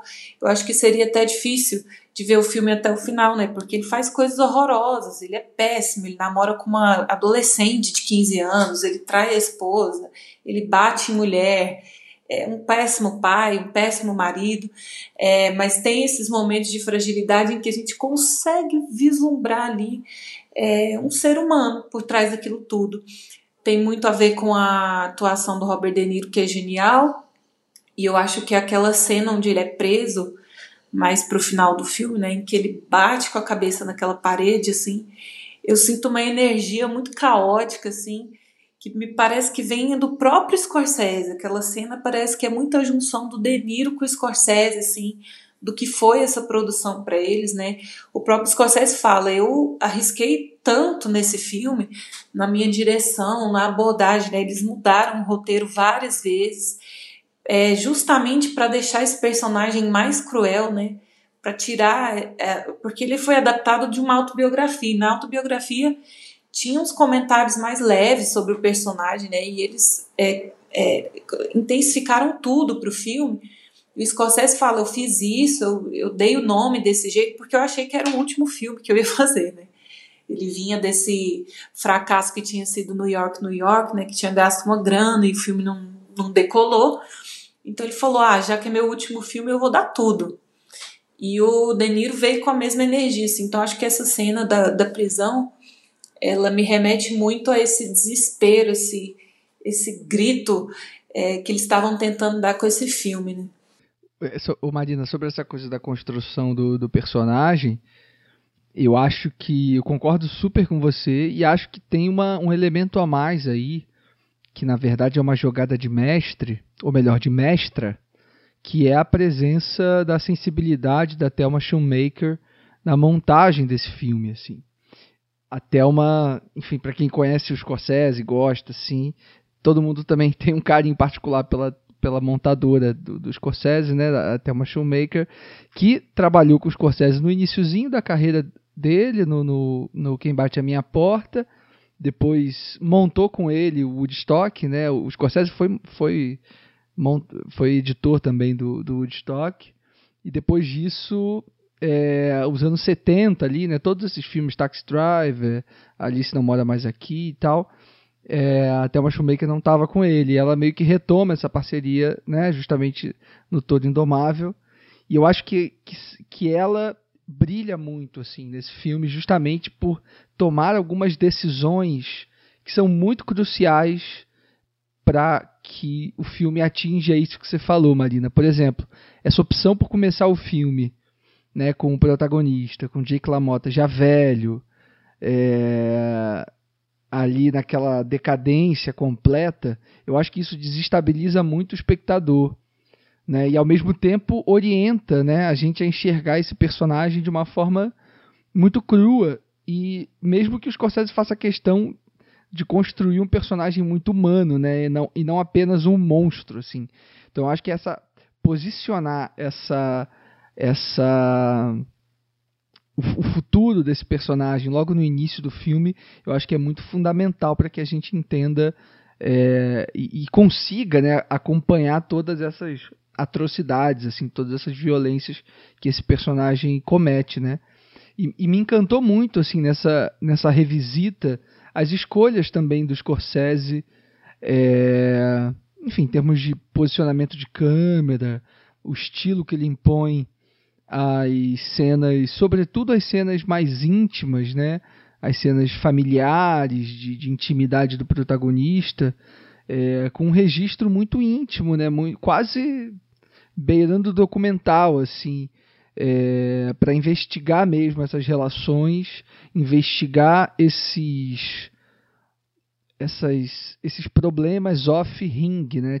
Fora do, de uma ideia de luta, de uma ideia de, de, de, de filme de boxe, né, como o Fernando falou no início, o que acaba tornando todo Indomável um, um anti-rock balboa, digamos assim, né? Por mais que eu ame, o, enfim... O, o é que são propostas diferentes, né? né? Não, sim, e, e, ele, ele consegue ir para um, um caminho muito arriscado também, né? Mais uma vez, o risco no cinema dos Scorsese sendo um, um troço muito importante, assim, para ele e para o sucesso das coisas que ele fez daí então, né? É, e tem uma coisa que o Scorsese ele traz aqui no. que é, é ele traz uma coisa de redenção. É, uma coisa de. Tanto que ele, ele oculta da, do, do, filme algumas informações que tem no livro, como por exemplo, todo o complexo freudiano que o Jake LaMotta tinha com os pais, que ele era. ele sofria muito abuso, ele não tinha. Aquele negócio, né? Você não consegue dar aquilo que você não, nunca teve. Então ele nunca recebeu carinho, então ele não consegue transmitir isso. Mas o Scorsese, ele quis deixar os problemas do Jake LaMotta apenas nele próprio. Ele não queria terceirizar a, digamos, a culpabilização do próprio Jake LaMotta. Ele não queria trazer esse elemento externo. Ele queria focar apenas e único exclusivamente no Jake LaMotta e nos problemas que ele causou a ele próprio. Ele não é um cara violento por conta do esporte dele, é, ele não é um cara machista por causa do, do ambiente que ele vive, porque ele é isso, né? Tanto que no, naquele momento de desespero que a Marina tanto lembrou, assim, que é, é, é o ponto alto do filme, que ele, ele bate a cabeça na parede, ele fala, por que, que eu fiz isso? Eu não sou isso, eu não sou isso, eu não quero ser isso. É isso, é, ele buscando a redenção daquilo que ele é e não do que o universo causou para ele ou a vida causou para ele. Ele buscou aquilo, ele causou, ele fala, por que, que eu fiz isso, né? Então ele causou esse toda, toda a situação que transformou ele naquilo. E aí quando ele na cena anterior, quando ele se permite perder aquela luta que ele apanha, mas ele até se vangloria por, por ele não cair, ele, ele é esmurrado, aí vem a genialidade que o Leandro comentou da, dos enquadramentos do Scorsese, porque ali o Scorsese, de uma maneira é, resgatando a sua religiosidade, ele cria ali uma redenção onde o Jake ele se sacrifica. Ele apanha, ele fica ensanguentado. Tem uma, uma hora que ele, é, ele, ele abre os braços sobre as cordas do ringue, né? Como se fosse uma crucificação. E aí o Scorsese ele, ele baixa a câmera e mostra a perna dele sangrando. É, como se ele estivesse estando ali numa crucificação. Então o Jake ele busca ali uma redenção. Ele busca ali, nem que para isso ele, ele precise surrar o corpo, ele precise bater a cabeça contra a parede, mas ele precisa dessa redenção porque ele percebe naquele momento que é, ele já não consegue fugir mais do que ele é. Esse, essa, esse animal, esse, essa pessoa incontrolável, e ele precisa buscar de alguma maneira uma forma de se controlar. E ali ele se deixa esmurrar. Eu acho assim, todo esse todo esse esse arco, esse, esse final do filme assim é, é de um primor, é uma coisa é assim, mostra a grandiosidade do Scorsese, né, de lidar com, com um tema complexo, de lidar com um personagem, é muito fácil a gente cair no, no, no, clichê de odiar o personagem. E por mais odioso que ele seja, o Scorsese ele traz essa humanidade porque é muito fácil a gente pegar um monstro e, e transformar esse personagem num monstro e nos afastar dele. Falar, ah, não, ele é um monstro, eu não, não faço parte disso. Agora, quando você humaniza, você começa a perceber que o, o, o, existe vários Jake LaMotta ao nosso redor e muitas vezes nós mesmos podemos ser esse Jake LaMotta. Assim como o Scorsese se colocou como um Jake LaMotta em, em alguns momentos, né? Então é, é, essa complexidade, aquilo que a, gente, que a gente comentou no começo do papo, né? Essa complexidade e é você expor o erro e confrontar ao mesmo tempo esse erro também. Esses erros, no caso, né? Antes de passar a bola rapidinho pro Dani e pro Rafa seguirem, só um comentário sobre o que você falou. Eu acho que o Scorsese e, e, a, e a Thelma Shoemaker conseguem fazer tudo isso que você falou sem que se precise é, adotar uma estrutura simples de ascensão e queda de um anti-herói. Sabe, eu acho que eles abordam Perfeito. tudo isso é sem isso. se deixar por, se levar por essas armadilhas. E também é muito incrível como é, por, tu, por isso que tu falou, Fê, ô Fê, de dele não colocar no box, né, essa essa, essa, essa causa dessa, dessa violência e tal. Eu acho muito bonito como o Scorsese filma o ringue sempre como um espaço de violência, sim, mas ao mesmo tempo com um lirismo muito grande, né? Um lugar de culpa e de purgação, mas ao mesmo tempo um lugar de muita transcendência, né? De muita de muito lirismo, assim. Eu acho que isso é, é, é o ponto-chave do Toro Indomável funcionar, né? É, e, e, até nesse ponto é interessante notar como ele vai é, é, de acordo com como né, o, o Jake LaMotta está se sentindo, dos momentos você vê os rings de maneiras completamente diferentes, né? Tem rings grandes que ele está meio pequeno e tem cenas que ele está num ringue mais apertado, tem cena, né? Essas escolhas são é, são justamente porque o, é, você não tem o realismo né, da, que, que, um, que um rock balboa né, tra, é, traz. É, realismo no sentido de, de, né, de, E aí entra um, um, fator que eu acho que é interessante, é, que eu me, me peguei sentindo assim ao longo do filme, foi assim, eu falei, gente, eu não sinto, é, eu não torço em nenhum momento. Você, é, sabe, diferente de um, de um rock balboa ou filmes de boxe em geral, que você tá. Você torce, né, pelo, pelo herói, vamos dizer assim. Você fala, nossa, tem que ganhar essa luta. E se, você, se ele perde, você fica mal porque ele perdeu. Aqui não, aqui no Toro Indomável você não tá nem aí pro resultado da luta, porque o foco é a vida dele, tá, se ele vai ganhar, se ele vai perder, tanto faz. Eu acho que o único momento em que tem uma certa torcida é nessa última luta, e no fundo a gente torce para ele perder. A gente quer que ele tenha essa redenção barra se ferre, né? Talvez seja uma, uma né? Porque a gente está acompanhando ele e fala, gente, esse cara precisa né, aprender, precisa passar por alguma coisa é, para, né? Enfim, para é, né, a gente está incomodado com essas coisas que ele está fazendo e tal. É, mas eu acho que junto, junto a tudo isso tem um sentimento que, que acho que o filme traz muito em relação ao protagonista, que é justamente o de, o de pena quase, né? Assim, de você ficar coitado desse cara, sabe? Ele, ele é um, né? É, é, é né, uma pessoa detestável e tudo mais.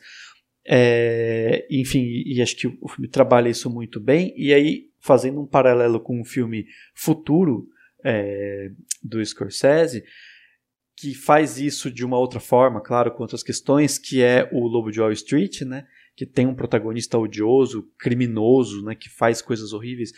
E ele tá sempre sendo irônico, sempre né, lá no, no Lobo de Wall Street ele vai ser muito irônico, vai olhar com muita ironia e, com, e, e fazer você também ficar pensando, nossa, que, que ser humano mais é, tosco e tudo mais.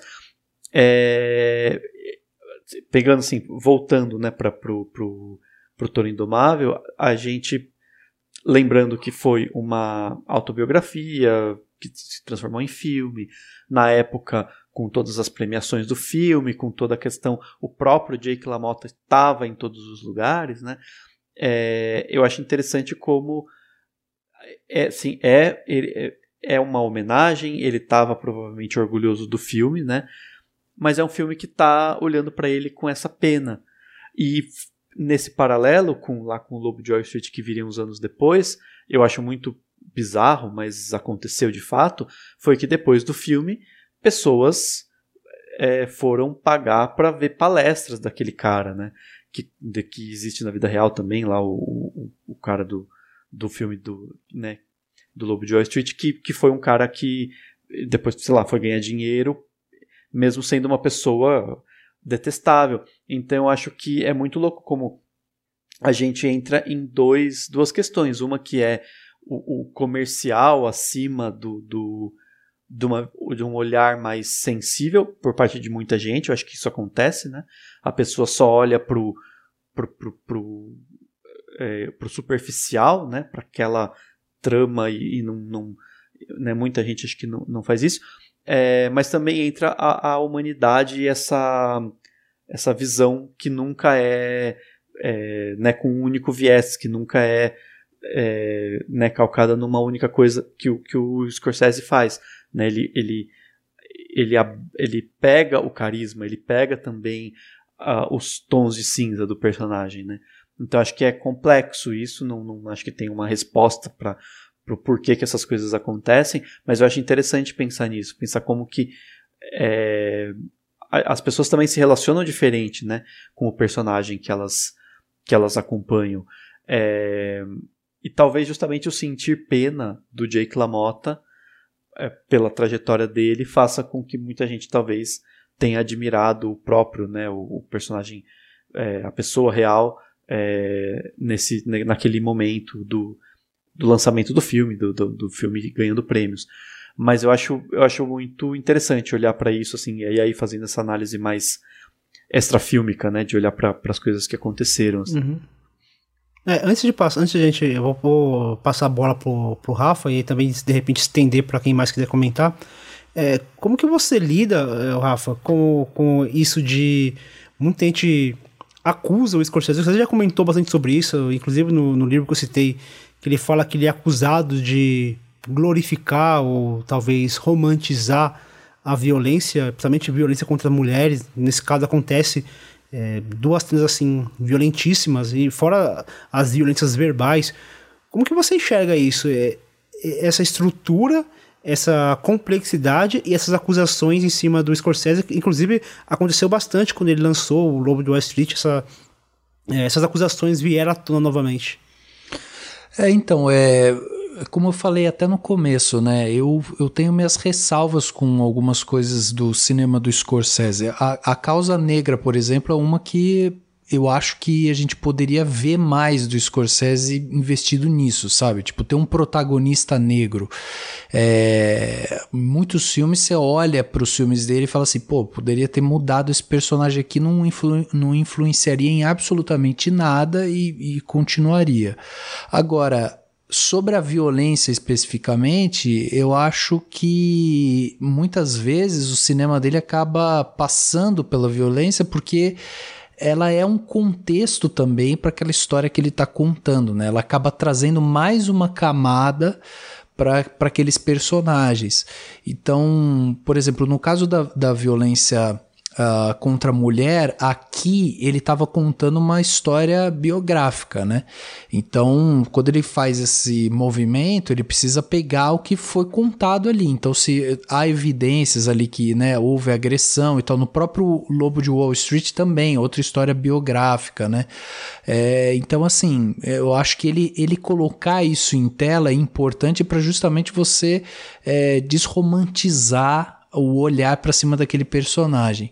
Isso que o Dani falou sobre é, a gente até às vezes olhar para o personagem e ter pena dele, é porque é um personagem que ele está envolto realmente em violência, né? Violência em cima de violência. O único momento do filme que a gente vê ele realmente sentido, chorando e tal, é quando ele ele faz lá aquele resultado combinado e aí ele, ele fica né, totalmente desequilibrado e tal com aquilo e chora e tal. Fora esse momento, a gente tem lá essa cena da, da prisão, né? Quando ele é preso, que ele se descontrola, mas é, é mais voltado pra raiva, né? Então a gente tá falando de um personagem é, violento, e aí essa violência entra como essa camada. E aí, só pra. É, fazer uma pequena é, um pequeno comentário sobre o filme tem uma cena específica que eu acho que ela sintetiza muito bem o que é o filme como um todo que é aquela cena quando eles estão em um hotel estão prestes para fazer a luta, a esposa dele tá no quarto, aí tem ali uns médicos, né, fazendo uma costura numa carne ali e tal. E aí tem um momento que ele fica enciumado com a esposa dele, ele chama a esposa dele ali num corredor, e aí a esposa vai, eles começam a discutir, é um momento que ele vai dar um tapa nela e tal. E o irmão vai até o batente da porta assim e fica é, olhando eles ali. O Scorsese ele faz um, um plano ali que ele enquadra dentro da, da tela é o casal, o casal ele tá emoldurado ali, né, pela porta, então eles estão fechados dentro do mundo deles ali.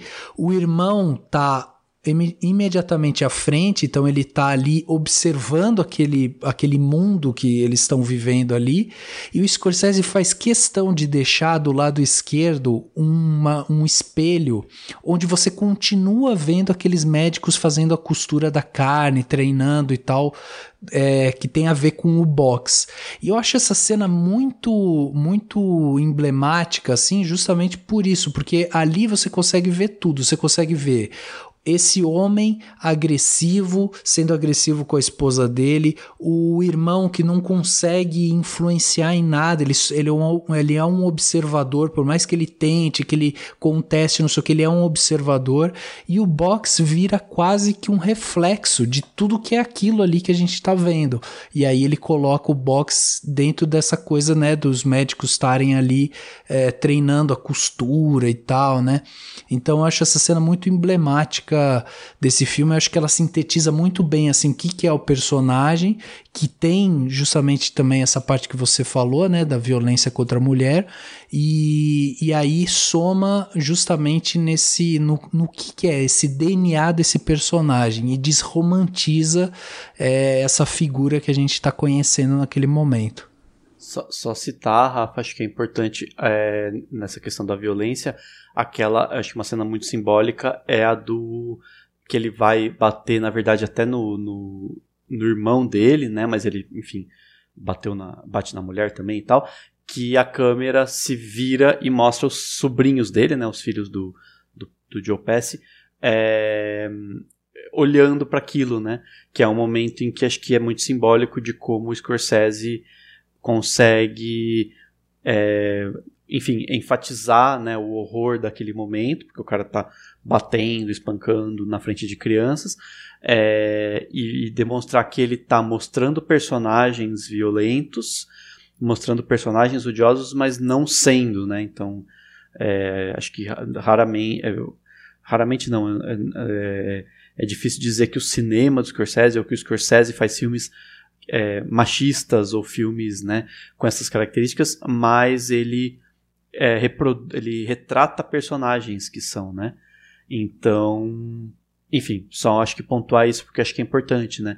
Essa questão da violência, essa cena ela é muito simbólica para isso, de mostrar as crianças. Ah, sim. Só uma coisa, eu prefiro o Scorsese não fazendo filme de negros do que o, o Peter Farrelly fazendo Green Book. Só queria soltar isso. Justo. deixa pra lá, deixa, deixa pra lá, né? Se é pra, se é pra fazer porcaria, deixa como tá. Mas, mas, vamos seguir nosso, nosso papo assim, com o próximo filme da pauta, Cabo do Medo, de 1991.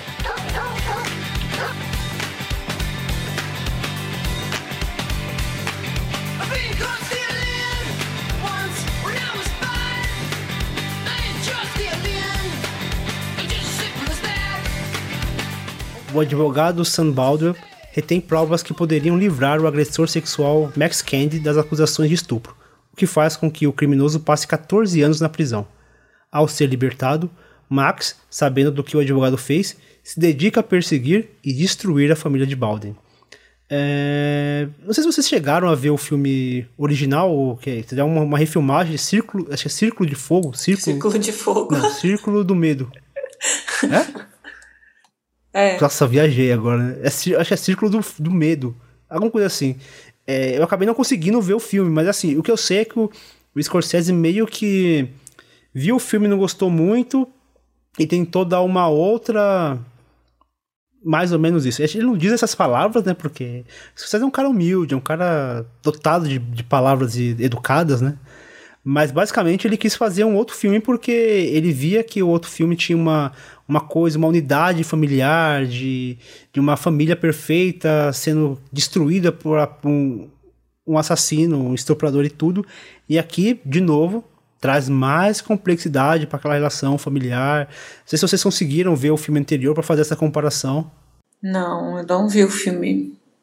Não vi o filme anterior, assim, mas falando do filme que eu vi, é impressionante, assim, é, como ele usa dessa linguagem do thriller, né? É, é, um, é um thriller, assim, muito frenético, é um, é um filme que tem muita energia acumulada e você fica esperando é, é, essa explosão acontecer, assim, o tempo inteiro, né? Esse personagem do, do Robert De Niro, desde a cena de abertura a gente já consegue entender a que ele veio, né? A gente vê ele saindo da prisão é, e a câmera tá meio que esperando ele ali de fora do portão e ele vai em direção à câmera, ele continua andando, ele parece que vai atropelar a câmera e ele não para. E a câmera tem que se movimentar para continuar é, seguindo esse doido, né? Então eu acho que daí você já vê quem vai movimentar a história é, de que forma a história vai ser contada, né? Então ele que dá o tempo dos acontecimentos é, e, a, e, enfim, o filme gira em torno da, da loucura dessa pessoa, mas o que eu acho mais incrível é, desse filme, assim, é que não é um filme expositivo para ser expositivo, né? Ele tem bastante é, violência, muita coisa gráfica mesmo, mas eu acho que esses questionamentos do Scorsese, né, em relação à família, o que, que é uma família perfeita, né? O que, que tem é, por trás das portas dessa casa perfeita, com a cerquinha branca e o jardim bonito na frente, né? O que, que esconde uma família perfeita, né? Quais são os cadáveres que tem ali por baixo? E eu acho que o Scorsese consegue brincar muito com essa percepção durante o filme, assim. Apesar do, do personagem do Robert De Niro ser podre, é, odioso demais, é, o Scorsese consegue virar algumas chaves assim durante o filme para fa fazer a gente duvidar da índole dos outros personagens é, e se talvez eles não fizeram algo que tivesse atraindo essa maldade toda para eles, né? O que, que tem é, por trás desse, dessa defensoria pública? O que, que aconteceu? Então tem segredos que vêm sendo revelados é, e a forma como ele filma é, leva a gente a olhar para um lado ou para o outro, né? A favorecer um lado ou outro. Mas óbvio que o, o, essa potência que é o personagem do Robert De Niro, né? ele não deixa dúvidas de interpretação, né? No final tudo fica muito claro, mas eu acho que a maior jogada do filme é transformar essa família numa espécie de, de anti-herói, né? A família é vítima, é, mas tem muita coisa que precisa ser resolvida ali. E a maneira como ele constrói a tensão nesse filme, assim, em todas as cenas, é absurda, porque a trilha sonora é muito insistente, ela é muito alta, ela é muito marcada, é, mas eu tenho a impressão de que não, não seria necessário música, assim. Nessa primeira cena mesmo, quando o De Niro aparece ele saindo da prisão, essa energia carregada que ele traz já diz muita coisa, acho que não precisaria nem de música, né? Mas a música é insistente, porque ela reflete muito a, psique desse personagem maluco, né? É, a própria cena em que esse personagem interage com as mulheres, assim, é muito esquisita, é de um incômodo muito grande, né? Toda vez que ele se aproxima de uma mulher, você vê que ele tem um ele tem um papo muito bom.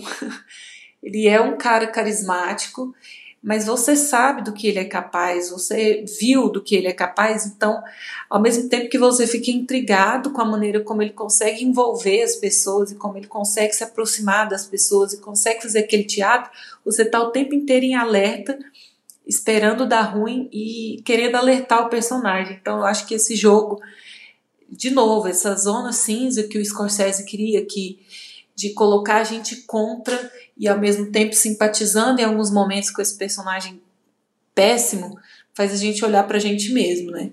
É, então, esse personagem do advogado, eu acho ele muito bom por conta disso. Ele vai soltando informação aos poucos, né?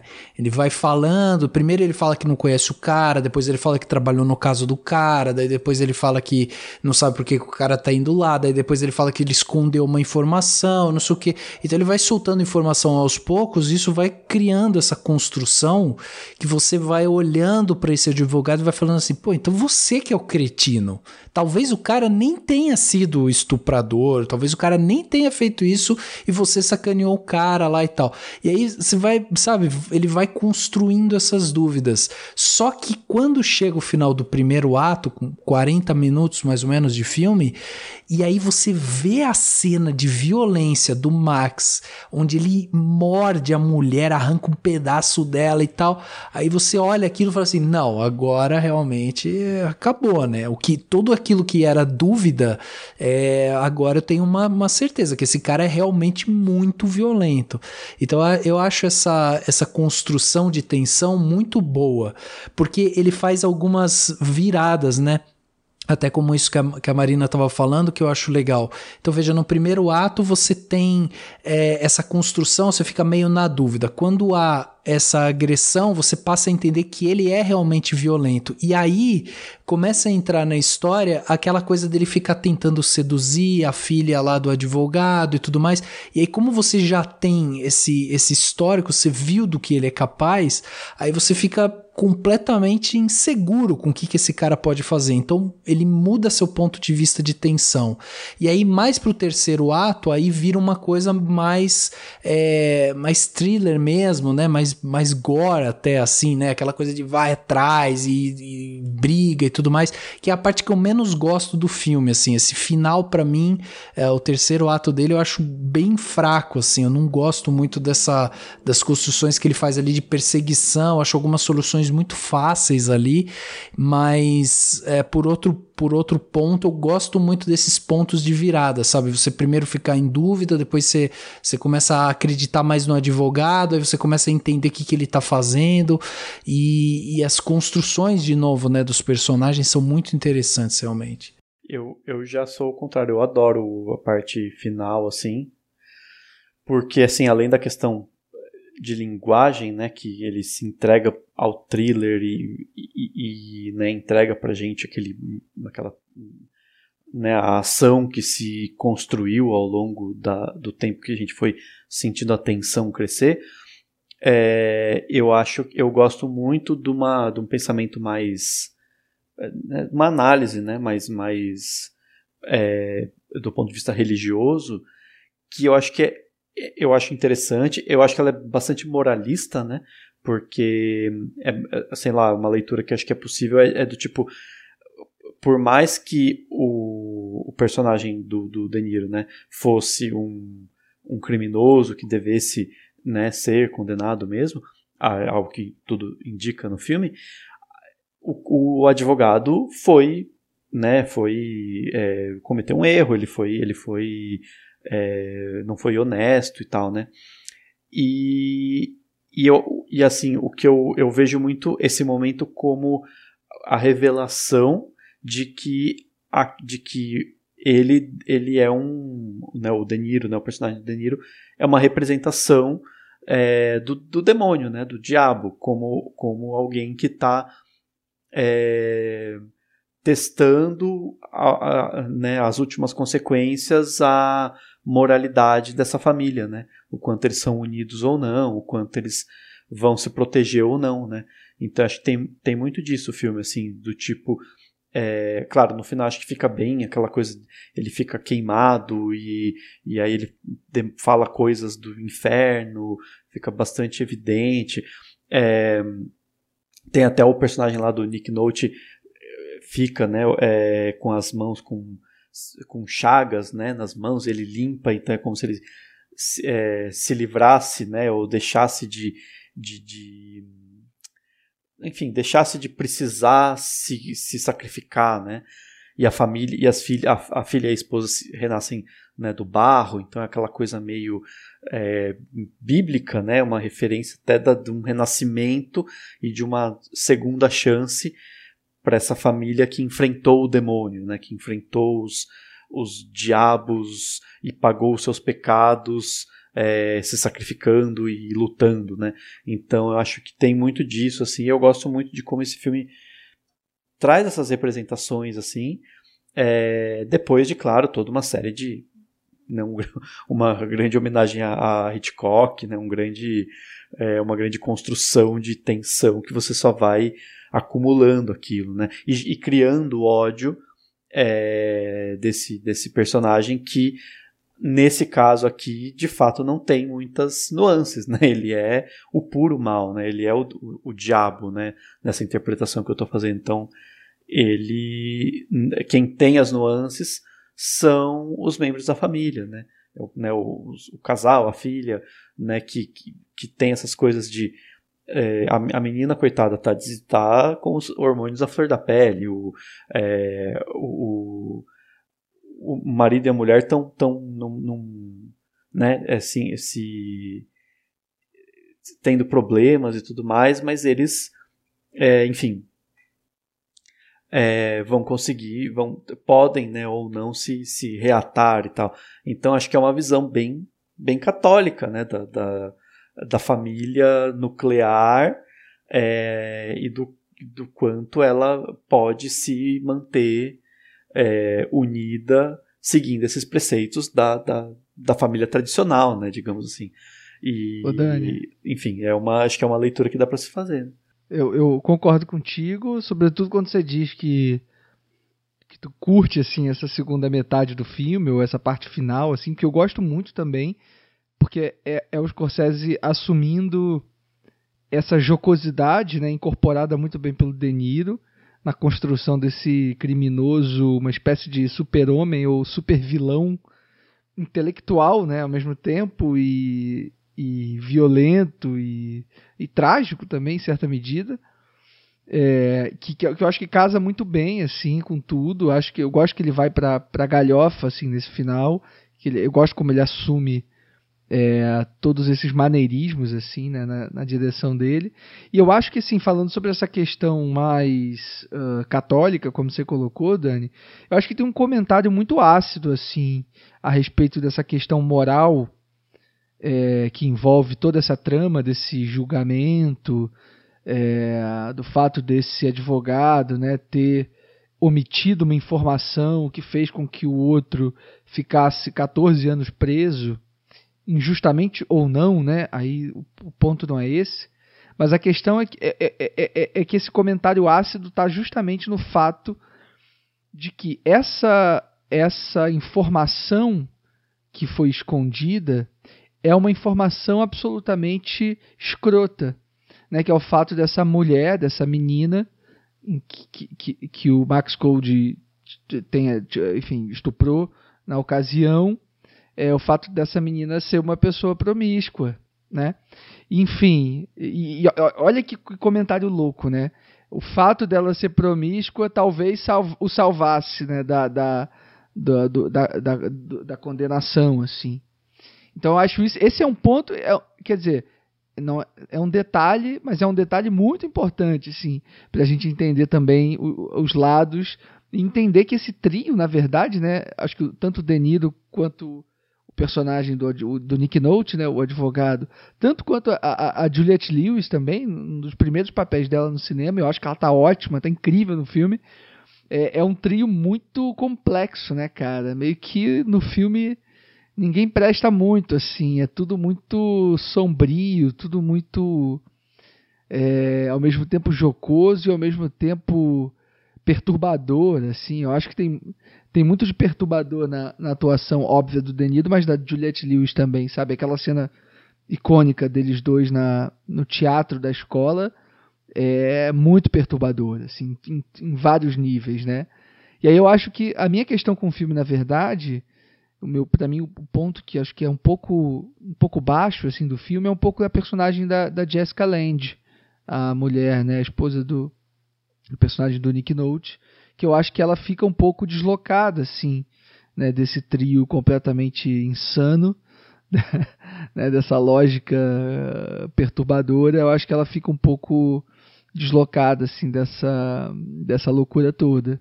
Mas de resto, eu acho um filme muito incrível. É, gosto muito dos comentários políticos que o Scorsese faz também ao longo do filme, né? Toda essa coisa de um passado barra presente racista, né? Ali no, no sul dos Estados Unidos e todos os comentários que, que os comentários visuais que o Scorsese faz uh, ao longo do filme e, e, nos diálogos também. E tem uma coisa interessante que é um comentário que o Sérgio Alpendre fez no Letterboxd que eu estava lendo mais cedo, é de que ele chamou a atenção para o fato de ser o primeiro filme que o Scorsese filma em scope, né? Antes ele tinha só feito filmes, acho que, enfim, 1,85 por 1 e tal. E aqui no, no Cabo do Medo, finalmente ele adota o scope. E eu acho que visualmente é um filme que precisa disso, sabe? Tem uma. É isso, uma, uma relação maneirista, assim, com, a, com o jeito de filmar e, e de construir os personagens que eu acho que se aproveita muito bem desse, dessa tela larga, assim. É o que mais me fascina aqui, esses comentários sobre essa questão das cenas de ação. Os Scorsese até ele comenta que tem muito, muita. O roteiro pedia mais ação até. E ele meio que se recusou porque ele se dizia não ser um bom diretor de ação. Mesmo quando ele faz. O Crucés também tem uma força modéstia monstra também, né? Ele vive falando que ele não ele é incapaz. É, é, é né? mas tudo bem. Mas o que mais me fascina, na verdade, é como o Scorsese ele lida com a fragilidade dos tecidos sociais daqui nesse filme. Porque tudo é muito frágil. As relações é, conjugais são frágeis, as relações parentais são frágeis, as relações é, jurídicas são frágeis. Você vê um, um, uma coisinha idiota como ah, essa menina ela tem uma vida promíscua. Poderia mudar o destino daquele, daquele julgamento. Você vê o, o absurdo que é como o sistema jurídico ele, ele, ele é estruturado de maneira a sempre favorecer um lado, né? Sempre favorecer o lado é, patriarcal, o lado do homem e é muito frágil, assim, um, um, detalhezinho poderia mudar o destino daquela história. Então você vê como que aquela família, ela se desestrutura, e mesmo no final, assim, se a gente pensar no, no final onde o grande mal, como o Dani levantou, né? O grande mal ele é derrotado, ele morre ali, mas pelo olhar da, da Laurie assim pra tela e o Scorsese ele faz brilhantemente que ele fecha a câmera no rosto dela e tem aquele eu não sei que efeito que é aquele que a tela fica toda vermelha distorcida assim mostra que aquele final não, não, não, significa que aquela família vai, vai se abraçar feliz da vida, pô, somos uma família americana tradicional e aquela família tá despedaçada, completamente distorcida, é, assim, sem qualquer estrutura. A gente não sabe o que vai acontecer dali para frente, mas a gente já sabe que, que, o que aconteceu não tem mais volta.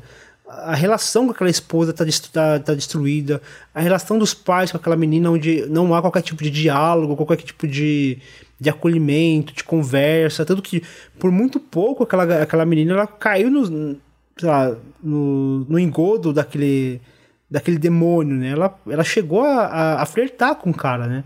Então poderia ter acontecido uma tragédia ali, muito porque aquela menina não tinha qualquer tipo de, de conversa, qualquer tipo de, de apoio dos pais, é, ela não se sentia confortável para expor os seus desejos. Então, mostra essa fragilidade familiar e como uma pessoa apenas consegue des, é, desestabilizar aquilo que já vem meio, meio capenga, assim, né? Acho que esses, esses comentários que o Scorsese faz aqui, para mim, me interessam ainda mais, mais do que... Lógico, esse ambiente que ele cria, essa atmosfera, parece meio... A gente comentou, a gente não comentou porque eu não participei do programa, mas eu ouvi vocês comentando quando falaram do Halloween do Carpenter, como o Carpenter ele cria essa atmosfera de terror mesmo que, que não haja ali uma ação efetiva, né? Então a gente sente isso, né? Mesmo o, o Max não não agindo assim, exceto naquele momento de fúria onde ele arranca as ruas da, da mulher, ele não, ele não agia até então, mas o clima de terror estava sempre presente, estava sempre rondando. Eu acho que isso me fascina bastante. Mas para além disso, eu acho que é esse, é esse comentário social que, que me encanta demais esse filme. Bem, então acho que debatemos bastante aqui esse, esse filme de 1991. Agora a gente vai dar um salto de 20 anos e vai para 2001 com a invenção de Hugo Cabret.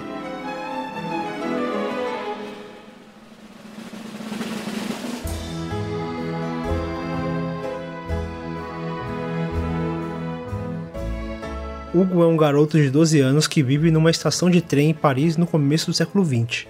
Seu pai, um relojoeiro que trabalha em um museu, morre pouco tempo depois de mostrar a Hugo a sua última descoberta, um autômato. Hugo faz amizade com uma jovem que tem uma chave que cabe no fecho existente no robô. Este é o início de uma surpreendente aventura. Bom, lendo a sinopse nem parece que é do mesmo diretor que a gente está conversando até agora, né? é mais uma, mais uma adaptação né, de livro. Eu não li o livro, não sei é, até que ponto foi uma adaptação fiel ou não, mas eu sei que foi uma adaptação que funcionou, porque o filme é, é maravilhoso, assim, a gente falou tanto da versatilidade do Scorsese, né, ele já dirigiu musical, thriller, é, drama, suspense, filme de mãe solteira, é, agora ele vem com, com uma história que é quase infantil, né, é um filme que, que atrai bem um público infantil, né? Porque os protagonistas são crianças, mas é um filme de adulto também. E para mostrar que ele não fica atrás, né? É um filme que foi pensado para 3D. E isso a gente assistindo mesmo no 2D, a gente consegue é, ver esse trabalho da profundidade de campo, das camadas ali, e esses momentos do 3D eles realmente saltam na tela, assim, né? Eu não tive a oportunidade de ver esse filme no cinema, mas eu acredito que deve ter sido uma experiência é, muito incrível. E assim, uma, uma grande, grande, grande homenagem é, para o cinema, né, para a história do cinema. Ele foi lá atrás resgatar é, um cara, né, que é o Georges Méliès, que foi assim, eu acho que diria que o, o, o primeiro a vislumbrar essa possibilidade narrativa do cinema, né? Enquanto os Lumière só é, viam o cinema como um instrumento de registro, né, de documentário, ele imaginou esse mundo de sonhos e é, brincou muito com a película, né? Brincou muito com as histórias no período em que ele produziu, assim, então resgatar isso é uma homenagem mais do que, que pertinente, mais do que merecida, assim. E eu acho que para além desse discurso sobre o próprio fazer cinema, essa coisa mais é, meta, né? Essa mensagem assim fofa sobre uh, o seu lugar no mundo, né? Em que, em que parte dessa engrenagem você se encaixa, qual que é o seu papel, é um questionamento muito válido para os personagens e para os dias de hoje, assim. Eu acho que vem muito desse lugar do, é, do questionador é, de questionador do próprio Scorsese, né? De tentar entender onde ele se encaixa nesse, nesse momento do cinema, né? É, desse, de, dessa, dessa indústria que o cinema se, se tornou, né? Com tantos filmes de super-herói, com franquias, é, produção em massa, onde que o Scorsese ainda tem o seu lugar, onde que ele ainda tem a sua, sua relevância, o que, que a pecinha Scorsese ainda pode trazer é, para o funcionamento das coisas, assim. É, então acho que é um filme que traz uma mensagem muito bonita e óbvio, visualmente é um filme impecável, assim, belíssimo. Eu acho que o, o Scorsese usa e abusa é, dos recursos que ele tem de CGI, de 3D. É, e por mais que a gente consiga identificar esse uso do, da, do 3D, da tela verde em alguns momentos, ele cria essa aura eh, lírica e fantasiosa para o filme que a gente compra até esse aspecto mais, mais desenhado do filme, né? Então, nossa, eu acho que talvez nessa revisão ele fique entre os meus favoritos mesmo. Nossa, curioso. É, comigo foi um pouco diferente, assim. Eu, eu assisti o Hugo no cinema. É, Scorsese, eu acho que eu assisto filmes dele no cinema desde o Aviador, que é de 2004, né? Desde então, eu acho que eu assisti todos no todos no cinema, né? Os Infiltrados, Ilha do Medo. Aí vem o Hugo, né? Depois os próximos. E eu lembro de quando eu vi o Hugo, é, foi uma surpresa grande, né? Acho que, acho que é o primeiro filme desse estilo, assim, que o Scorsese faz, né? É um filme completamente mergulhado no, no CGI, completamente mergulhado nas novas tecnologias. É do momento em que o 3D realmente estava. É, era a grande novidade do momento, né, com Avatar, acho que dois anos antes. Né, e eu acho que o Scorsese ele faz um. Do ponto de vista visual, eu concordo com, contigo, Marina. Faz um trabalho visualmente impecável. assim Eu gosto muito de como o, o diretor de fotografia, o Robert Richardson, né, que é um cara que já trabalhava com Scorsese antes, fez o, o Bringing Out the Dead, fez o próprio Aviador, fez Cassino, enfim, mas também fez os, os filmes do Tarantino, né, Kill Bill, é, Django, Bastardos Inglórios, de uma vez em Hollywood e tal, é um, é um baita diretor de fotografia, assim, que, que não necessariamente trabalhava com esse tipo de, de registro, né, desse tipo de cinema, mas que aqui foi um, acho que foi um casamento perfeito, assim, eu acho que isso também, esse tipo de, de, de, abordagem estética, tem muito a ver com, com o que o Scorsese está querendo resgatar do Méliès, né? Dessa ideia de um inventor mesmo, de um, de um pioneiro do, do um pioneiro da fantasia, né? Um pioneiro da, dos truques de câmera, dos truques de fotografia. Então eu, eu acho essa, esse comentário assim de linguagem muito é, apropriado para o que é o filme, né? Para o que é o Hugo. Mas engraçado na revisão eu sinto, para mim o filme enfraquece um pouco em alguns pontos assim. É, sobretudo pensando no ritmo dele, eu acho que não sou o único assim. É, eu acho que ele tem uma, uma, uma cadência que hoje em dia, revendo, não, não, não me deixa me engajar completamente, sabe? Eu acho que ele tem um, uma primeira metade assim muito arrastada de um jeito um pouco talvez superficial assim de, de leitura de personagens e de estrutura ali dos acontecimentos, né? A forma como ele insere o flashback ali do protagonista com o pai e tudo mais. Mas ainda assim, mesmo né, sentindo um pouco mais a duração do filme do que eu senti na primeira vez, porque na primeira vez eu estava completamente entregue ao, ao universo imagético assim da, do filme e as construções é, muito emocionantes assim muito dramáticas que o filme tem, sobretudo na, na metade final, assim, que ainda, que ainda, é, ainda hoje eu gosto, assim.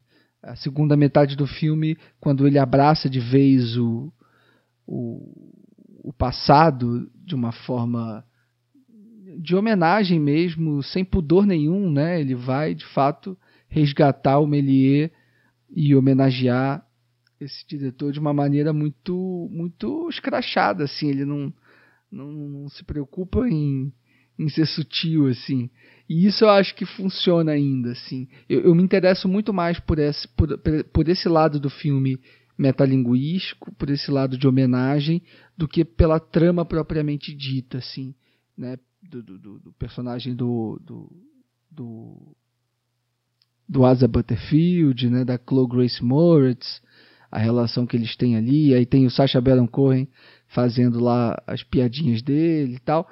Eu, eu me, me, envolvo muito menos com a trama, digamos assim, principal da narrativa e muito mais com as homenagens e com, e com as recriações dos filmes do Méliès. Eu acho que essa parte ainda funciona muito para mim e, e, e aponta para um final que é absolutamente emocionante, assim. Ainda agora, revendo, eu tenho tem o Blu-ray do filme, continua com uma imagem bonita, assim. Não é o 3D, não é a mesma experiência que eu tive no cinema, mas ainda assim eu me peguei meio que muito emocionado no final, assim. Então, no final das contas, no balanço geral, ainda é um filme que funciona para mim, por mais que eu tenha achado ele um pouquinho menos interessante do que na primeira vez que eu vi. Uhum. Eu, eu queria comentar até antes do Dani, porque eu sei que o Dani ele, ele tem uma, uma paixão assim pelo filme. Mas eu, eu, queria corroborar com uma coisa que o Leandro falou, que é essa questão desse. Talvez essa transição entre, entre a, a trama principal e o resgate do Melier, que é, eu também tenho essa, essa percepção de, de um certo. Porque assim, o que eu percebo é que o Scorsese ele faz um filme infantil, só que ao mesmo tempo ele é complexo demais para ser um filme infantil. Só que ele também ele é às vezes infantil demais na, e em tentar trazer uma complexidade. Não sei se você conseguir me fazer entender.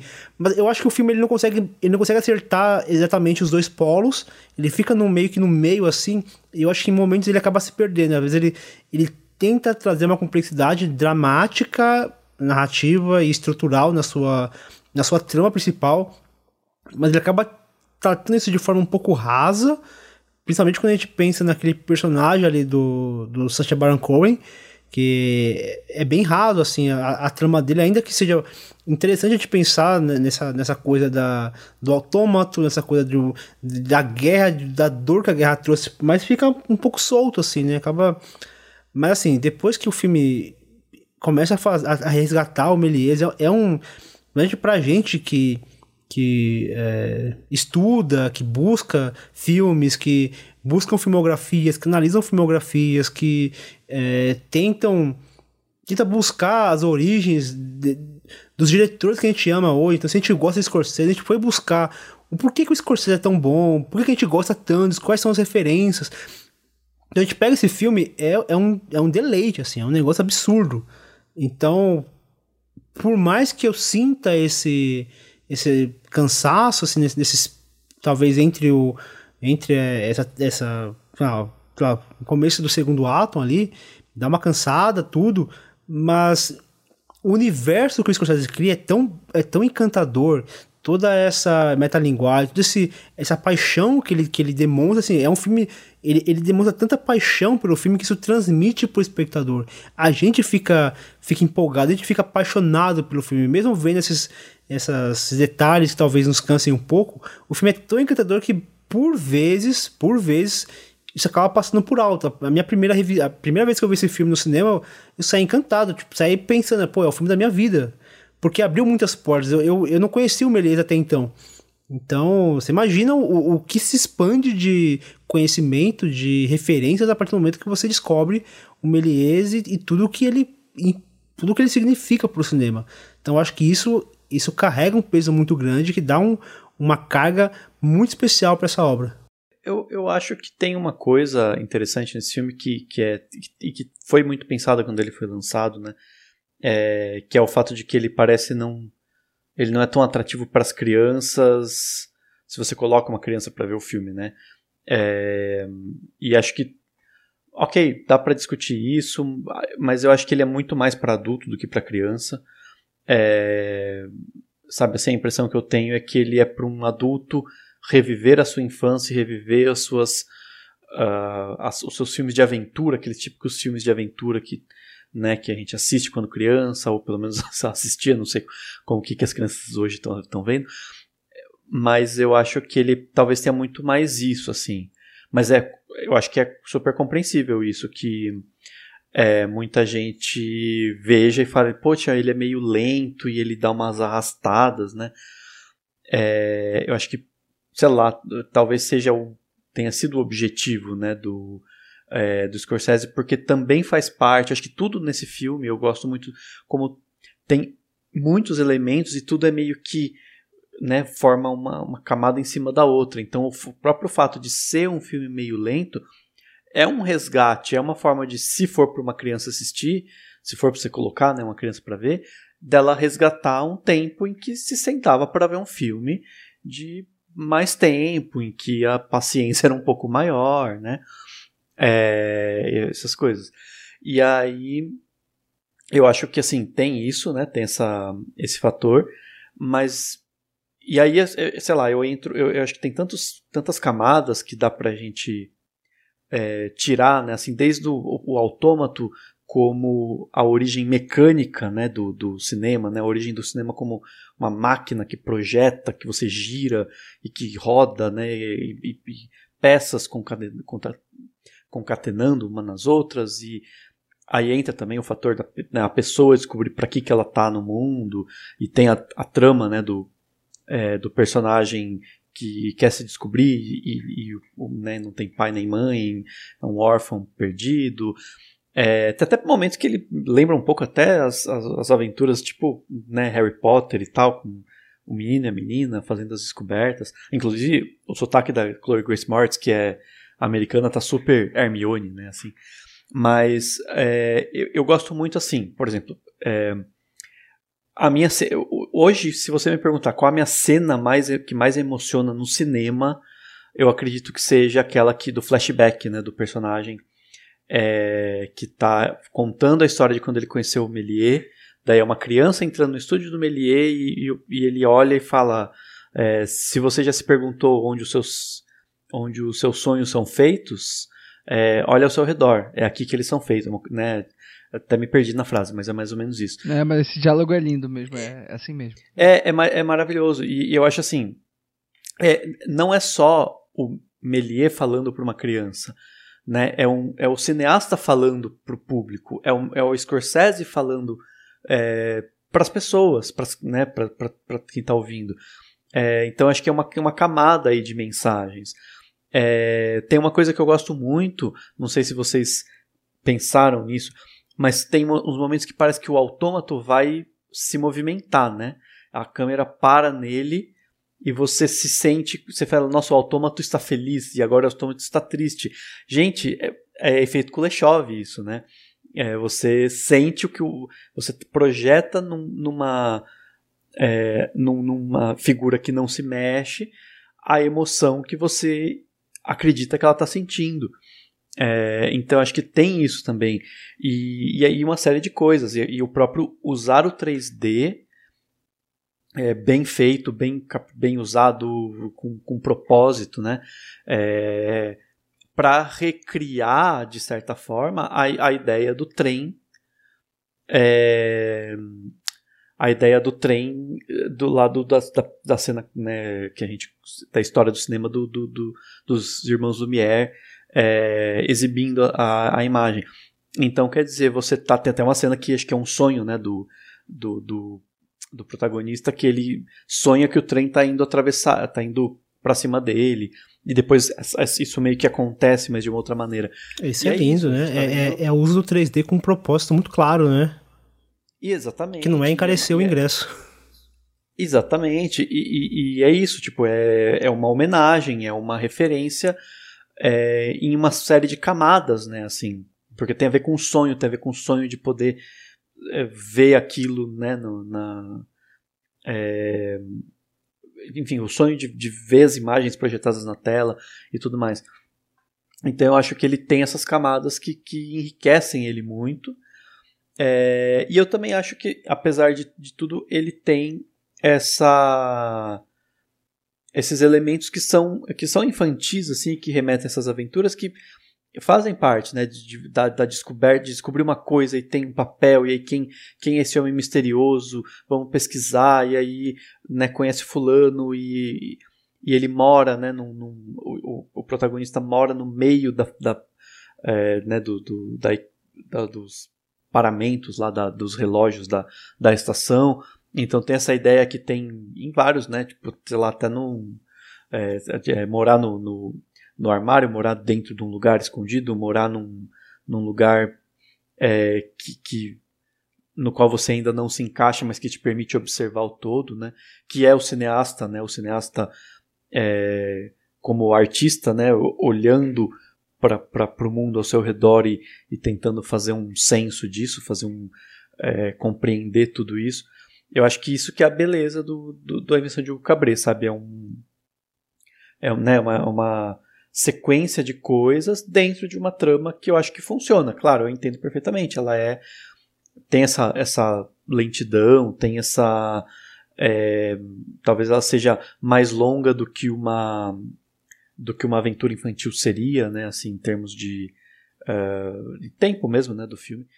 Mas para mim é isso que faz o filme ser essa isso tudo e é muito simbólico ser do Scorsese num, num período, claro que ele ainda está fazendo muitos filmes, mas já num período super maduro, né? Depois de ter tanto ter feito tantos filmes, é, de ter mostrado pra gente. A única coisa que eu acho meio paradoxal é que ele fez poucos filmes é, que são o sonho, que, que tem a proposta de mostrar os sonhos, né? A maioria tem a proposta de mostrar realidades duras e, e, e né, enfim, cinebiografias e tal, mas ao mesmo tempo ele está é, trabalhando isso e acho que é um dos poucos momentos, não sei, um dos poucos momentos, enfim, não, não sei se é o melhor, se, se poderia ser taxativo, mas é interessante ver que ele está é, explorando uma das facetas, né? Porque acho que o Scorsese tem algumas facetas que fazem a, que tem a marca da autoria dele, né? Assim, da, a, a faceta do, do, do católico, é, né, com as questões é, cristãs, é, tem a questão de fala de, de explorar os personagens e tal, e, e, de ser um apaixonado por cinema. E aqui a, a impressão que dá é que ele está basicamente nessa do apaixonado pelo cinema. Ele está explorando só essa faceta. É, isso eu acho, sabe, sei lá, eu acho muito simbólico e interessante de, de pensar na, na filmografia dele tudo. Tem uma coisa que o Fer falou quando ele estava falando sobre o filme, que foi. Ele falou é, quando eles vão tentar resgatar o Melier. E eu achei isso muito é, legal quando o Fer falou, porque para mim o filme é isso. Essa é a é o logline do filme, sabe? É o resgate do Méliès.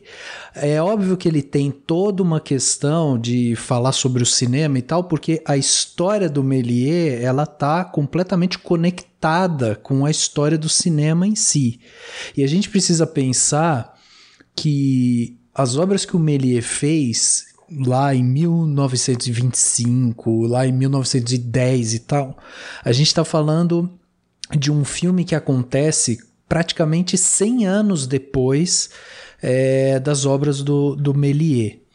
É, e eu sou apaixonado por esse filme, e essa vez que eu fui revisitá-lo para poder gravar aqui com vocês, nossa, eu, eu, me emocionei de novo com o filme, me encantei de novo com ele e tal. E eu acho assim, eu não vejo esse filme como um filme uh, infantil. Eu acho que ele pode ser um filme, uh, talvez, para adolescente e tal. Mas por que, que eu não vejo o filme dessa forma? Porque eu acho que ele é uma apresentação de quem é o Méliès tudo que envolve o filme tem a ver com a linguagem e com a estética e com o pensamento do Méliès para com o cinema.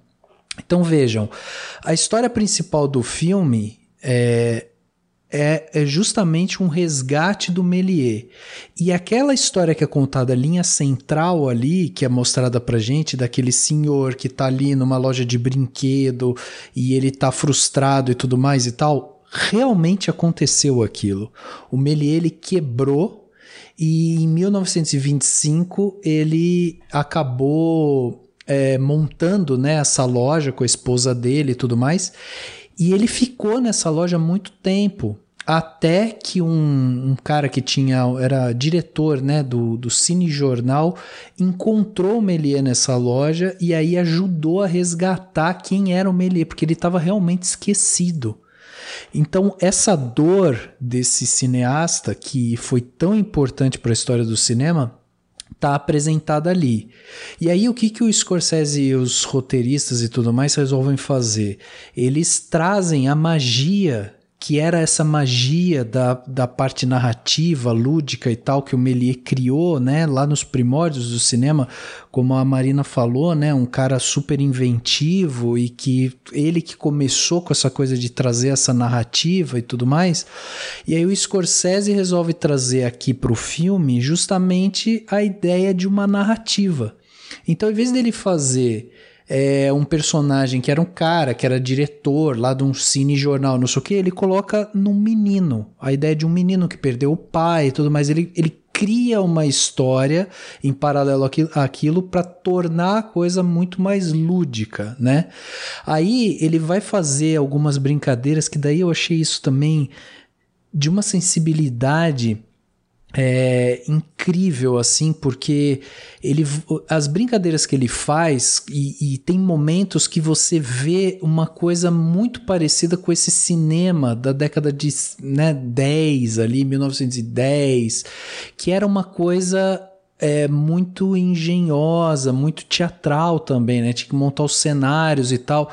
Então a gente percebe ao longo de todo o filme que o ritmo que o Scorsese dá pro filme, ele flerta com uma coisa um pouco mais antiga, que te remete a alguma coisa lá feita naquela época. Depois ele ele cria cenários que não são cenários também absolutamente gigantescos e monumentais e tudo mais. É uma coisa que vira e mexe, ele trabalha com cenários menores, uh, mesmo as bibliotecas, ele até mostra, né, bibliotecas grandes, não sei o que, mas é sempre com uma câmera mais fechada, ele trata tudo como, sabe, cenários como se tivessem sido construídos mesmo daquela época também.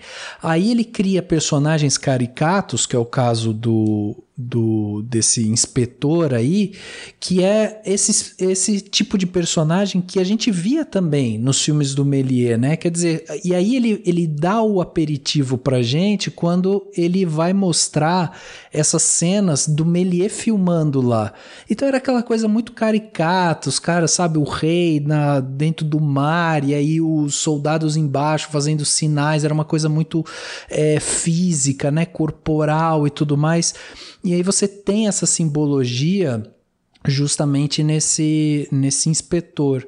E é isso que eu acho mais bonito, porque aí o Scorsese faz uma homenagem ao Méliès falando assim, cara, tudo isso que você fez e tudo isso que você criou e tudo isso que você pensou para o cinema tá aqui, inclusive no nosso dia a dia, essa inventividade, essa ideia de cinema e tal, tá aqui e a gente pode ver essas, essas maravilhas, essas coisas aqui no nosso dia a dia, num inspetor que é atrapalhado, no outro cara que, sei lá, o cara que o, o carinha que quer conquistar outra moça, é, sabe? Então você vai vendo esse, essa, essas coisas assim ali. Então toda essa parte teatral ele traz. Rafa, tem até um momento que o, aquele professor ele fala: Ah, o Melier está vivo.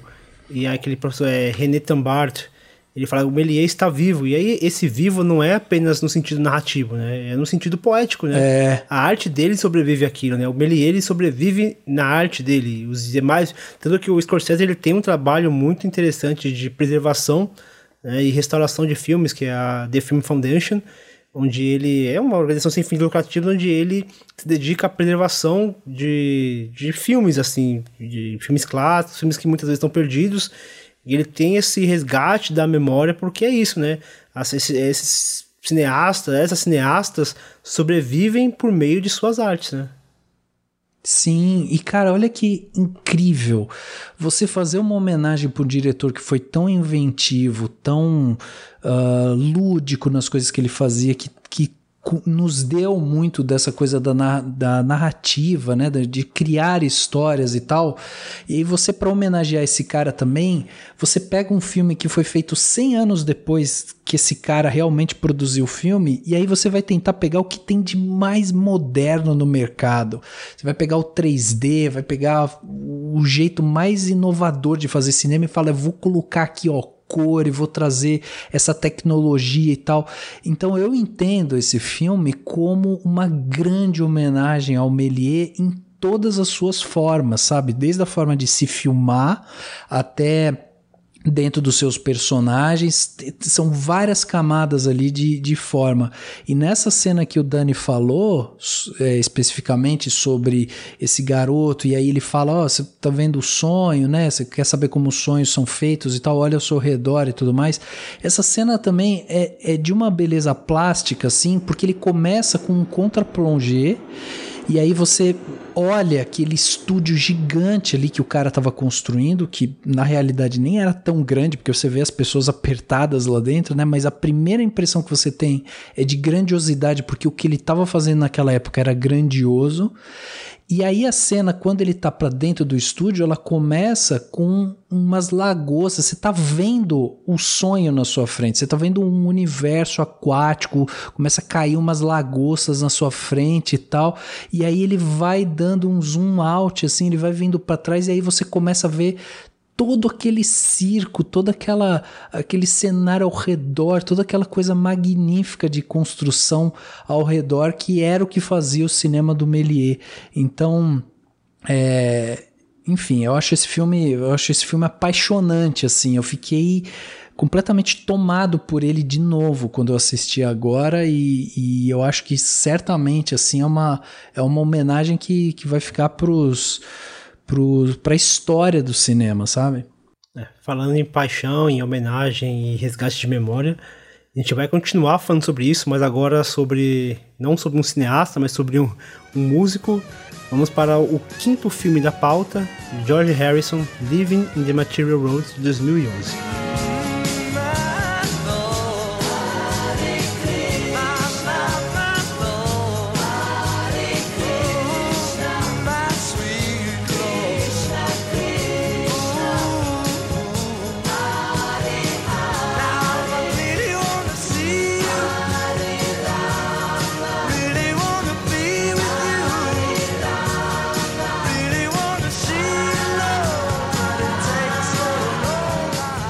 Documentário mergulha na vida e na obra do ex-Beatle George Harrison.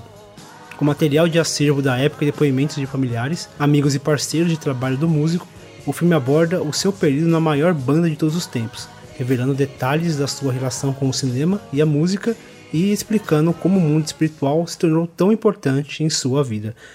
Bom, acho que calha muito a gente falar nesse desse documentário agora, depois do do Get Back, do documentário dos Beatles, né, dirigido pelo Peter Jackson, porque acaba mostrando um pouquinho, expandindo um pouquinho mais o que esse documentário fala, só que aqui mais focado em um, em um dos Beatles, né, no George Harrison, e assim, é inacreditável a gente, a gente pegar que talvez seja um, um dos Beatles mais introvertidos e você fazer um, um documentário de três horas de duração, dividido em duas partes. E é, é inacreditável, assim, o, o quanto de material inédito. Hoje, talvez, esse, esse material soe até repetitivo, assim, porque Beatles é, é explorado a exaustão em, em, toda a mídia. Mas se a gente pensar naquela época, imagina você vendo. Eu acho que a, a emoção de, de ver esse documentário naquele momento seja próxima da emoção de, de quem assistiu Get Back hoje por conta dessa, dessa novidade de materiais que você não tinha acesso desde então, até então. É, quando eu vi a primeira vez eu fiquei impactado também, assim, pelas imagens. Acho que ele recupera realmente boas imagens. Hoje, pensando no Get Back, é isso, né? É diferente, assim. Mas o filme ele não tem uma função só de, de encarar o, o personagem, né? George Harrison enquanto um ex-Beatle. Eu acho que ele tem também... O filme almeja outras coisas, né? Mas diga lá, Marina. É, houve todo um direcionamento para a construção dessa imagem, assim. É, o filme não é de todo maniqueísta, né, de querer pintar um santo. Ele chega a tocar em alguns assuntos assim que eu acharia interessante. Então eles começam a falar das traições, por exemplo, é, de casos extraconjugais que ele teve, mas usando palavras. É que na verdade o projeto foi dela. Ela escolheu o Scorsese para dirigir e aí o Scorsese teve que fazer essas concessões, né? É, usando palavras muito subjetivas, assim, é tudo tocas. Ele é um homem que ele tem uma aura atraente. Ele gosta de pessoas e pessoas gostam dele. É, é muito assim. Então ele toca a superfície e, e, e dá um passo para trás. Assim, isso me incomoda no, no filme, né? ainda mais se tratando de Scorsese que é tão direto ao ponto. É, mas a gente consegue relevar porque é um filme que, é, que consegue mesmo tratar de uma pessoa que era muito reservada é, e assim conta com depoimento de pessoas de todas as esferas assim da vida dele, né? É produtor de filme, é piloto de Fórmula 1, é esposa, é ex-Beatle, assim. Eu acho que esse filme, pelo menos para mim, enquanto fã dos Beatles, ele consegue de uma forma muito positiva é, desvincular um pouco dessa imagem do Beatle, né? A gente vê que ele, enquanto Beatle, foi uma passagem até meteórica, breve, assim, da vida dele, que o depois é, abriu um leque muito absurdo, assim, de possibilidades para ele, né? Eles chegam a citar isso no documentário, que os Beatles, o, o grupo, é, chegou num ponto em que ele prendia em que ele uh, restringia os quatro, né? Então, quando eles decidiram sair do grupo, eles estavam se dando razão para querer abandonar o grupo, né? Porque eles já estavam presos ali. É, eu acho que o título do filme, né, Casado ali com CD, é, trabalha bem essa proposta, né? Dessa briga interna dele de querer é, trabalhar com música e querer a parte, a, querer a popularidade que vem, né? Junto e querer que as pessoas escutem a sua música e querer usar dessa projeção para conseguir é, as suas causas e conseguir é, adquirir as coisas e tal, e ao mesmo tempo querer se desvincular de toda essa parte material para focar no espiritual. É, eu acho que o, o documentário constrói bem isso. E são três horas de filme que passam muito leves, assim. O Scorsese ele trabalha uma montagem é, com uma fluidez muito grande. Então você é, é, desde a década de 60 assim até os anos 2000, sei lá. Então são décadas e décadas que a gente passa sem sentir. E não é como se eu sentisse que está pulando muito de um, de um ano para o outro. A gente consegue ver a progressão bem. Assim, então acho que ele faz um bom uso desse material. É, apesar de, de não problematizar tanto a, a, a pessoa, né? Eu acho que a gente consegue conhecer bem quem foi o George, né? E, e consegue passear por essas décadas da vida dele. E eu acho que a construção é tão bem feita que quando a gente chega no final da vida dele, é, é, é, impossível não ficar emocionado, né? Com essa partida dele, apesar da esposa dele é, ilustrar tudo de uma forma muito romântica, né? Não é bonito você morrer de câncer. É, acredito que ele tenha falecido de uma forma muito debilitada fisicamente, né? Mas eles conseguem pintar um quadro tão bonito dessa partida dele, né? Que não tem como a gente não se emocionar. Então, pela construção da narrativa, eu acho que o Scorsese conduz muito bem o documentário. É, eu acho que também acaba diz muito sobre a própria vida do George Harrison, porque o George Harrison, porque assim, diferentemente da proposta do Peter Jackson com Get Back, que é transformar aquele aquelas sessões em algo extenuante, em algo cansativo, em algo que mostra o desgaste de você estar no estúdio durante um mês inteiro para gravar um projeto do qual você nem sabe qual que vai ser esse projeto. Aqui já é uma coisa, já é uma outra proposta que é de mostrar o quão, o quão, digamos, fluido é o pensamento do George Harrison. O George Harrison nunca se prendia a alguma coisa. Ele nunca se prendia a uma forma de compor, a uma forma de escrever, a uma forma de tocar, a um instrumento só.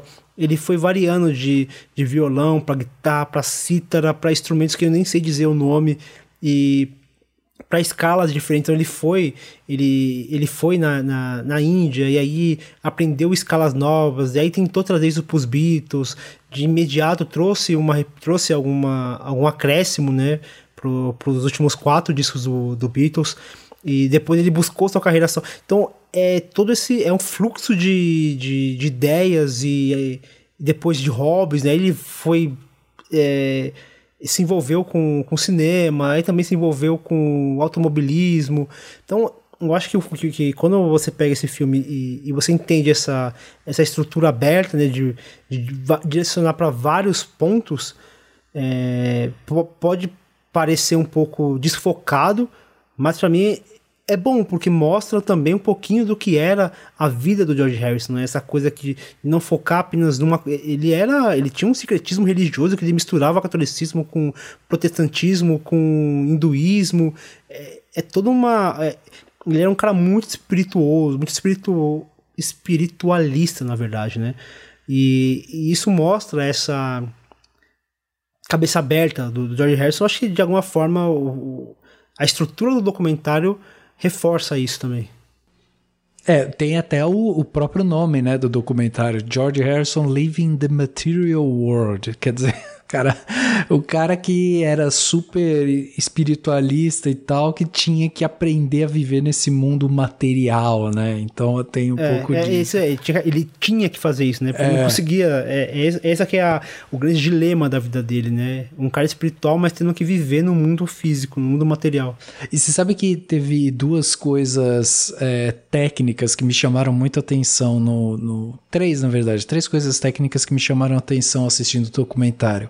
A primeira é que a parte 1 do documentário ela, ela foca basicamente nele com os Beatles e como que aquilo ali foi, foi nascendo, crescendo, quem que era ele na infância e tudo mais.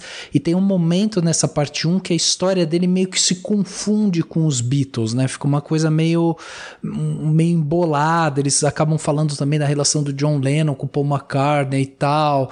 E sabe, ele fica uma coisa meio, meio confusa ali. Aí pro final do, da primeira parte começa a centralizar mais e mais e mais no, no George Harrison. E aí na parte 2, aí não, aí é George Harrison na veia, assim, é tudo que esse cara fez, pensou, construiu, como ele se sentia, é, o que, que ele queria fazer, as pessoas fazendo, né, depoimentos em relação a ele e tudo mais. Então isso eu achei muito interessante, essa divisão, porque a história dele não tem como desvincular, né, do que foi o Beatles e, e como ele se construiu ali e tal. Então, essa foi a primeira coisa. A segunda coisa foi a utilização das próprias músicas como instrumento narrativo para a história ali. Então tem momentos que eles ele mostra uma cena assim, expõe uma situação, em seguida começa a tocar um trecho de uma música que tem a ver com aquela situação. E às vezes não tem, não é nada a ver, é uma, é uma música dos Beatles, né? E, e aí quando você vai olhando aquilo ali, aí você vê a, a imagem, pega a música, daí você fala, ah, é, é quase um locutor mesmo que tá aparecendo ali para você. Isso eu achei muito legal também. E a, ter... e a música corta do nada, né? Que eu acho legal. Essa era a terceira coisa, Fer, que eu ia falar. Ah. Era justamente os cortes, ele faz muito corte seco. Você tá ali ouvindo a música e tal, de repente corta é outra coisa. E eu acho que isso é uma coisa proposital na montagem do Scorsese, justamente porque ele ele pega e ele quer mostrar isso, como esse cara ele muda de, de, sabe, de trajeto, como ele tá pensando em outra coisa, como ele tá vivendo uma coisa, pum, muda já é outra, ele já quer ver outra coisa, que é essa essa essa coisa dele que de ser muito múltiplo, né? Um cara que estava sempre antenado com as coisas do cinema, com a música, estudando e espiritualidade e tal. Então era um cara que estava assim com a cabeça fervilhando com muita coisa. Eu acho que essa ideia dessa edição que às vezes te corta e te rompe um raciocínio é quase uma maneira de você dizer peraí, tá, já falamos disso, chega, agora vamos para outro assunto aqui rapidão, entendeu? Tipo, não vamos, não vamos ficar aqui filosofando muito em cima disso. Então eu acho, eu acho essa ideia muito bacana, assim, de como ele constrói e esses, esses três elementos técnicos do, do documentário, assim, eu acho que são muito felizes de, de da gente observar, né? Eu, eu assisti o documentário pensando muito é, em paralelos, porque eu ficava vendo e falava, gente, eu acho que o Scorsese se identificou demais assim com o George Harrison. Porque eu vejo muito dos dois, sabe, assim, eu até fiquei. É, são os dois é, com, com características é, relacionadas à religiosidade e fé, né, assim, muito aflorada, é, divididos entre, entre né, assim, do que a gente sabe da história do Scorsese, que ele quase chegou aí, né, para a, a, a ir para um, se tornar padre, né, e tal. É, então, você dá para perceber que, que e o George Harrison teve isso, né, de ficar dividido entre entre essa vida, né, é, da arte, o, no caso dele a, música, obviamente, é, e, e, o Scorsese também tem essa divisão, tem essa essa dualidade. É, eu acho que tem, tem a questão também é, da própria música, né? O Scorsese fala, fez outros documentários de música, fala de música, tem muita música nos seus filmes, em, pelo menos em alguns projetos.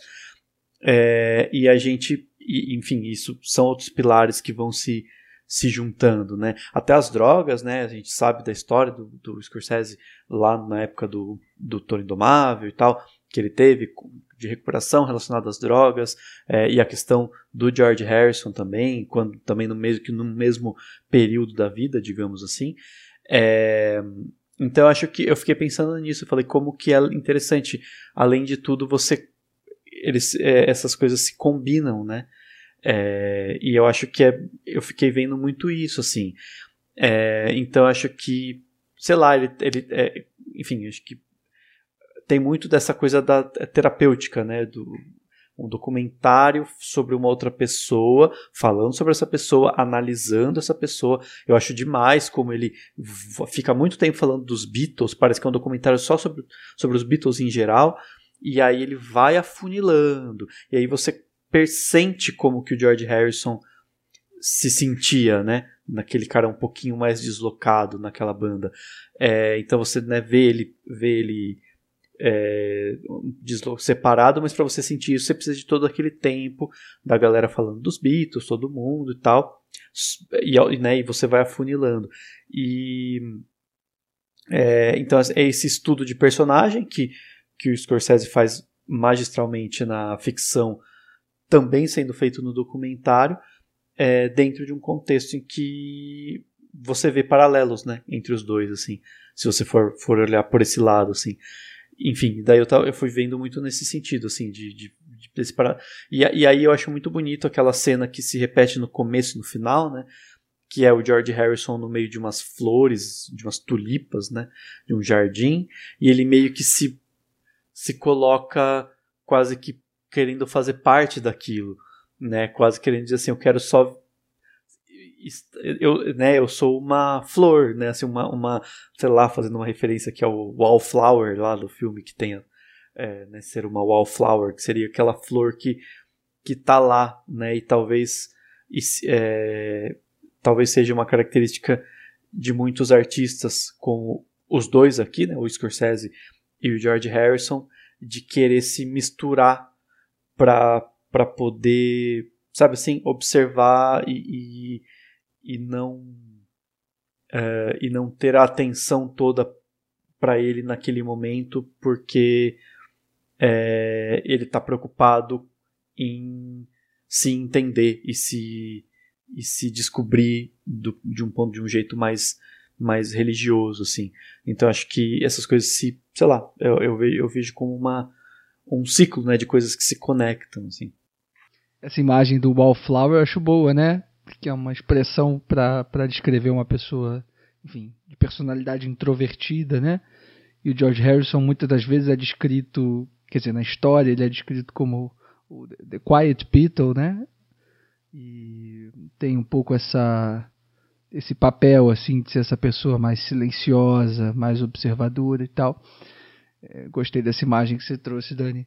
E eu acho que também tem uma coisa que vocês comentaram aí, acho que foi o Rafa que falou, desses truques, né, que, que o filme, esses truques narrativos que o filme se, se lança a mão para se, para se é, para se expressar, assim, para conduzir a, a, a, sua história, sobretudo no uso da montagem. Eu acho que tem um momento que eu acho o momento mais interessante assim de todos, que é logo no início, em que eles estão comentando um pouco sobre essa justamente essa personalidade do George, essa coisa dele ter uma personalidade bem black and white, assim, né? E, e eles estão no momento falando sobre é, a fama, como que a fama, como que os Beatles se, lidaram com a fama e tal. E eu e, e, e, o, o Scorsese faz um movimento tão bonito assim de colocar as imagens dos Beatles na, ainda na, na, na, segunda fase, assim, né? Todo mundo de terninho e naqueles, naqueles momentos dos primeiros discos e imediatamente ele sobrepõe essa imagem com uma música do George, que é Blue Jay Way, que é uma música absolutamente estranha e, e rebelde e esquisita, assim. E ele provoca esse esse ruído, né, entre imagem e som, que eu acho muito simbólico é, do filme, assim, do que, do que o filme tenta fazer o tempo todo. E isso eu acho muito legal, assim, como toda essa construção da montagem, também do design de som, né, como que isso colabora é, para o impacto, né, do filme na gente. E tem uma, tem uma coisa assim que é legal de, de comentar, que é justamente essa faceta do Scorsese é, de lidar com o documentário, de lidar com a música, né? Não é o primeiro documentário sobre, enfim, músicos famosos que ele faz, né? Ele já tinha feito ainda lá no, no, nos anos 70 o The Last Waltz, aquele filme sobre o fim da The Band, um baita filme, um, show, um baita show, né? Com, com momentos de entrevistas ali do Scorsese com com os membros da The Band e, e, a relação dos músicos com os convidados, enfim, Eric Clapton, Bob Dylan e tudo mais. É, e aí os Scorsese faz o Shine a Light também, né, do, filmando o show dos Rolling Stones e toda a trajetória que ele tem também, fez alguns filmes com mestres americanos do blues, é, mais recentemente um filme sobre a turnê do Bob Dylan nos anos 70 e tal. Então ele é um, é um cara, é, é, é, um dos interesses, né? Se Hugo Cabret era um filme sobre cinema, aqui ele faz um filme sobre a outra paixão dele, que é a música. E eu acho que é, é bom que a gente tenha, tenha pego um filme como esse para comentar aqui na filmografia, porque é uma parte importante, assim, da filmografia do Scorsese, né? Ele dedicou muitos filmes e muito tempo a pensar música e a pensar essas figuras, mas a Marina estava comentando no início, né, do comprometimento, né, que é fazer um filme financiado pela ex-esposa, enfim, do, do, de uma figura pública. Eu acho também uma tarefa muito inglória, né, assim, dirigir um filme sobre o George Harrison, sabe, assim. Não deve, não deve ser fácil, assim, independentemente de de como se dão as conversas, de quem financia e tal, é uma responsabilidade muito grande e imagino que tenha sido muito difícil para o Scorsese é, equacionar todos os interesses né, que, que um filme como esse causa. Assim. E eu acho que tem uma coisa que me incomoda no filme, que é justamente essa coisa da estrutura, que o Scorsese está baseando muito as, as suas ideias de montagem de criação narrativa é, num tripé, né? As imagens de arquivo, que eu acho que são realmente muito boas, assim, tem um trabalho de pesquisa muito foda. É, e aí os outros dois elementos, né, que são as entrevistas, um pouco convencional, né, de, de, de pessoas que tiveram ligada à, vida do, do, George, e depoimentos do, do, próprio George Harrison, que aí eu acho que são mais interessantes, assim. Eu gosto de como o Scorsese utiliza né, essa, esse voice-over assim, do, do George Harrison nas próprias imagens, acho que esse é um ponto forte. Mas eu acho que o filme ele tem uma coisa de estrutura também que é um pouco contraditória, que é isso que vocês disseram, né? Essa primeira parte um pouco mais óbvia da trajetória do George com os Beatles, é, eu acho foda, porque, pô, sou fã da banda, tudo que, que sai eu curto ver, enfim, assistir com toda paixão, com todo carinho o Get Back do Peter Jackson agora, e vejo tudo, mas assim, o que me interessava mais num filme sobre George Harrison era o George Harrison e não os Beatles necessariamente. Então eu tendo a achar a segunda parte mais interessante, porque ela de fato revela uma parte menos conhecida, né? É, tanto musicalmente quanto do ponto de vista da vida, da, né, da vida pessoal, do trato tal do, do artista. Mas, contraditoriamente, eu acho que a, a, segunda parte ela perde um pouco de força, assim. E eu acho que isso tem muito a ver, não sei, não sei o que vocês acham, assim. Mas eu acho que tem a ver com o fato do Scorsese ele estar tá muito distante do, do, do, do objeto dele, assim.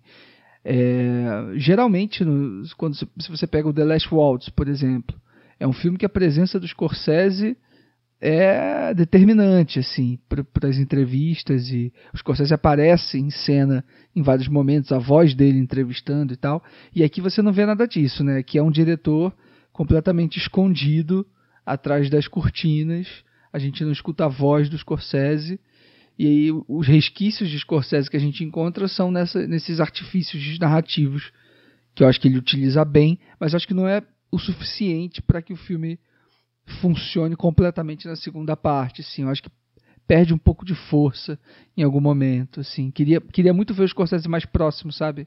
Queria ouvir as perguntas do Scorsese para as pessoas, queria entender um pouco mais o, essa figura dele diante do George Harrison, que eu concordo com, acho que foi o Dani que falou, né? Que tem aí uma simbiose também de personas em algum nível que poderia ter sido interessante explorar mais, né?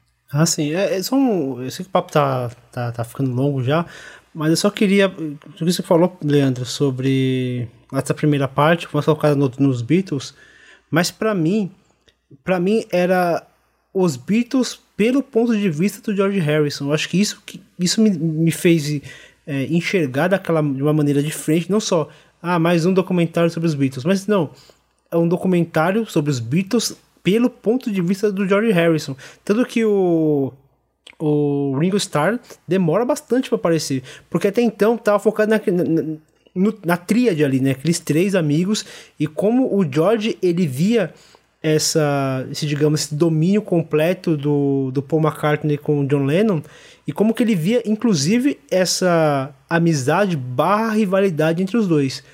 Então, eu via, é, eu, eu conseguia ver que é, era uma, um documentário nessa primeira parte focada nos Beatles, só que pelos olhos do George Harrison. E quanto à distância do Scorsese, realmente, é, o Scorsese chegou a conhecer o Ringo Starr pessoalmente, mas eu acho que ele quis se afastar porque era um material.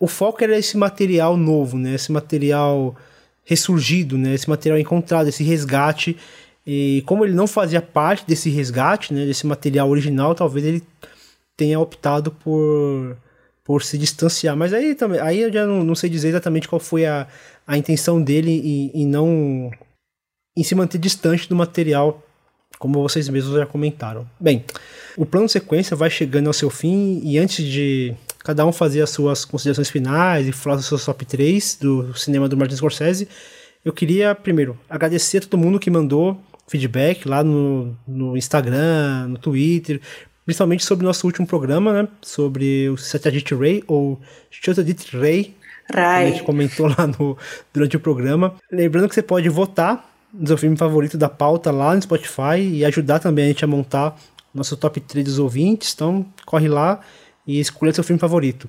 E eu queria saber do Leandro. Leandro, nós temos aí algum, algum feedback que você gostaria de, de colocar aqui pra gente? Temos. Eu queria aproveitar, é, em primeiro lugar, dar os parabéns para vocês, que o programa ficou ótimo. Queria ter participado, mas não deu para para acompanhar o ritmo ali no dia da na semana da gravação, mas eu assisti os filmes do do Ray e achei do caceta a conversa de vocês, adorei. Então, meu, os meus agradecimentos a vocês pelo, pelo grande programa. Isso já é um feedback em si, né? E também queria. Já é um feedback em si. Mas também queria dar um alô e um mandar um abraço pro Hugo, que Hugo Harris, que assistiu, que ouviu o nosso programa também. Ele é um, enfim, um ouvinte nosso, um querido parceiro. E ele falou que adorou, achou o programa muito legal. Ele falou que assistiu a trilogia de Apu, né, e acha uma obra-prima. É, e ele falou que tem um Shadowlata lá guardado, mas que ele ainda nunca viu e aproveitou que o nosso que o nosso programa abordou esse filme para ele matar essa essa pendência que está lá com ele. E aí também queria aproveitar para indicar justamente um, um episódio que o Hugo gravou no podcast que ele tem, que é o Cinefilia e Companhia, sobre um dos filmes do, do Satyajit Ray, que é o Canção da Volta, né? E eu escutei o programa, tá massa demais, assim, um baita complemento ao episódio do Plano Sequência para quem curtiu e quer escutar um pouquinho mais. Mas é isso, gente. No mais, mandem o seu alô sempre. Sempre ótimo saber o que, que vocês estão achando do, dos programas e saber também das, dos interesses de vocês para próximas empreitadas aqui do podcast. Show de bola, valeu, Leandro. Então vamos partir aqui para nossas considerações finais, nosso top 3. Eu gostaria de chamar primeiro nossos convidados, né? Para falar um pouquinho. Aproveita já dar o, o recado aí de vocês, onde a gente encontra vocês e tudo. Dá um, um panorama do que vocês acharam do, dessa dessa revisita às obras do Scorsese. Qual que é o top 3 de vocês? Começando aí pelo Daniel. Nossa, vamos lá. É, nossa, primeiro, obrigado pelo convite. Por, foi sensacional aqui poder falar sobre, sobre esses filmes e pensar em Scorsese. Acho que Scorsese é, é, é, é tipo, é, é, muita coisa e muita riqueza de detalhes, mas acho que deu para passar. E achei muito massa a escolha mesmo né, de, dos filmes e tal. Gostei muito de é, de, né, de, de, assistir essa, essa, esses cinco aqui para a gente é, conversar aqui. E, enfim, é isso. É, meu top 3 do Scorsese, eu, eu pensei aqui, e eu, sei, eu sou péssimo de top 3 e qualquer, qualquer lista, então se você me perguntar daqui a 15 dias vai ser outro top 3, mas hoje o meu top, top 3 do Scorsese é A Invenção de Hugo Cabret, em terceiro lugar, os Bons Companheiros em segundo e Taxi Driver em, no meu top 1, no meu primeiro lugar. É, acho que esses são, são, os meus favoritos, assim. É, tem alguns que eu preciso revisitar, tem algum, alguns né, que, que eu não vi ainda. Então, dos, desse, desses assim são os meus favoritos, né? Beleza, valeu, Dani. Então vai lá, Rafa. Qual que é as suas considerações finais sobre tudo que a gente conversou aqui sobre Scorsese e o seu top 3? Cara, é Bom, primeiro foi um exercício muito legal ter que assistir, tipo, vários filmes, assim, pra gente vir falar sobre o, a pessoa, né, o objeto do podcast. E eu achei muito legal porque enquanto você vai assistindo uma obra depois a outra, você vai encontrando ali muitas semelhanças, né? Você vai entendendo a identidade daquele diretor. Então recomendo, né, para quem for ouvir esse podcast, tentar fazer isso também, ver todos os filmes que a gente falou aqui e, e aí você ir, né, consumindo e tentando entender essa, esse visual dele aí. Agora, se você quer ter uma noção um pouco mais ampla de quem é o Scorsese e tudo mais, tem o nosso podcast, podcast 331. A gente fez uma biografia Martin Scorsese, tá eu e o Dani lá também conversando sobre de onde ele veio, onde que ele nasceu, o nome do pai, da mãe, o signo com ascendente em escorpião, sei lá, não, não tem isso, mas tudo bem. Mas enfim, tem, tem tudo lá sobre Scorsese e e aí tem também, né, a gente trouxe para bater um papo com a gente lá a Cecília Barroso, que ela já deu inclusive aula sobre Scorsese é, no site Cenas de Cinema e ela foi lá para ajudar a gente a conversar sobre Scorsese e o Pedro Amaro, né, que é do canal Claquete, também tá lá com a gente. Enfim, mas tá lá, né, dentro do nosso site, cinemação.com. Vocês falaram que vocês estão é, fazendo quatro anos, né, de, de plano sequência aqui, que é a felicidade. E ano que vem vocês vão fazer cinco, é isso? Pois é, meu amigo. Eu ia, eu ia falar, perdi a conta aqui, ah, acho que é isso mesmo. Ah, olha aí, porque ano que vem a gente vai fazer 10. Ai, somos bebês. é o dobro. Mas pois o, é. o plano sequência a cada episódio vale vale cinco, né? É, pois é. Talvez vocês estejam na frente aí, vai saber.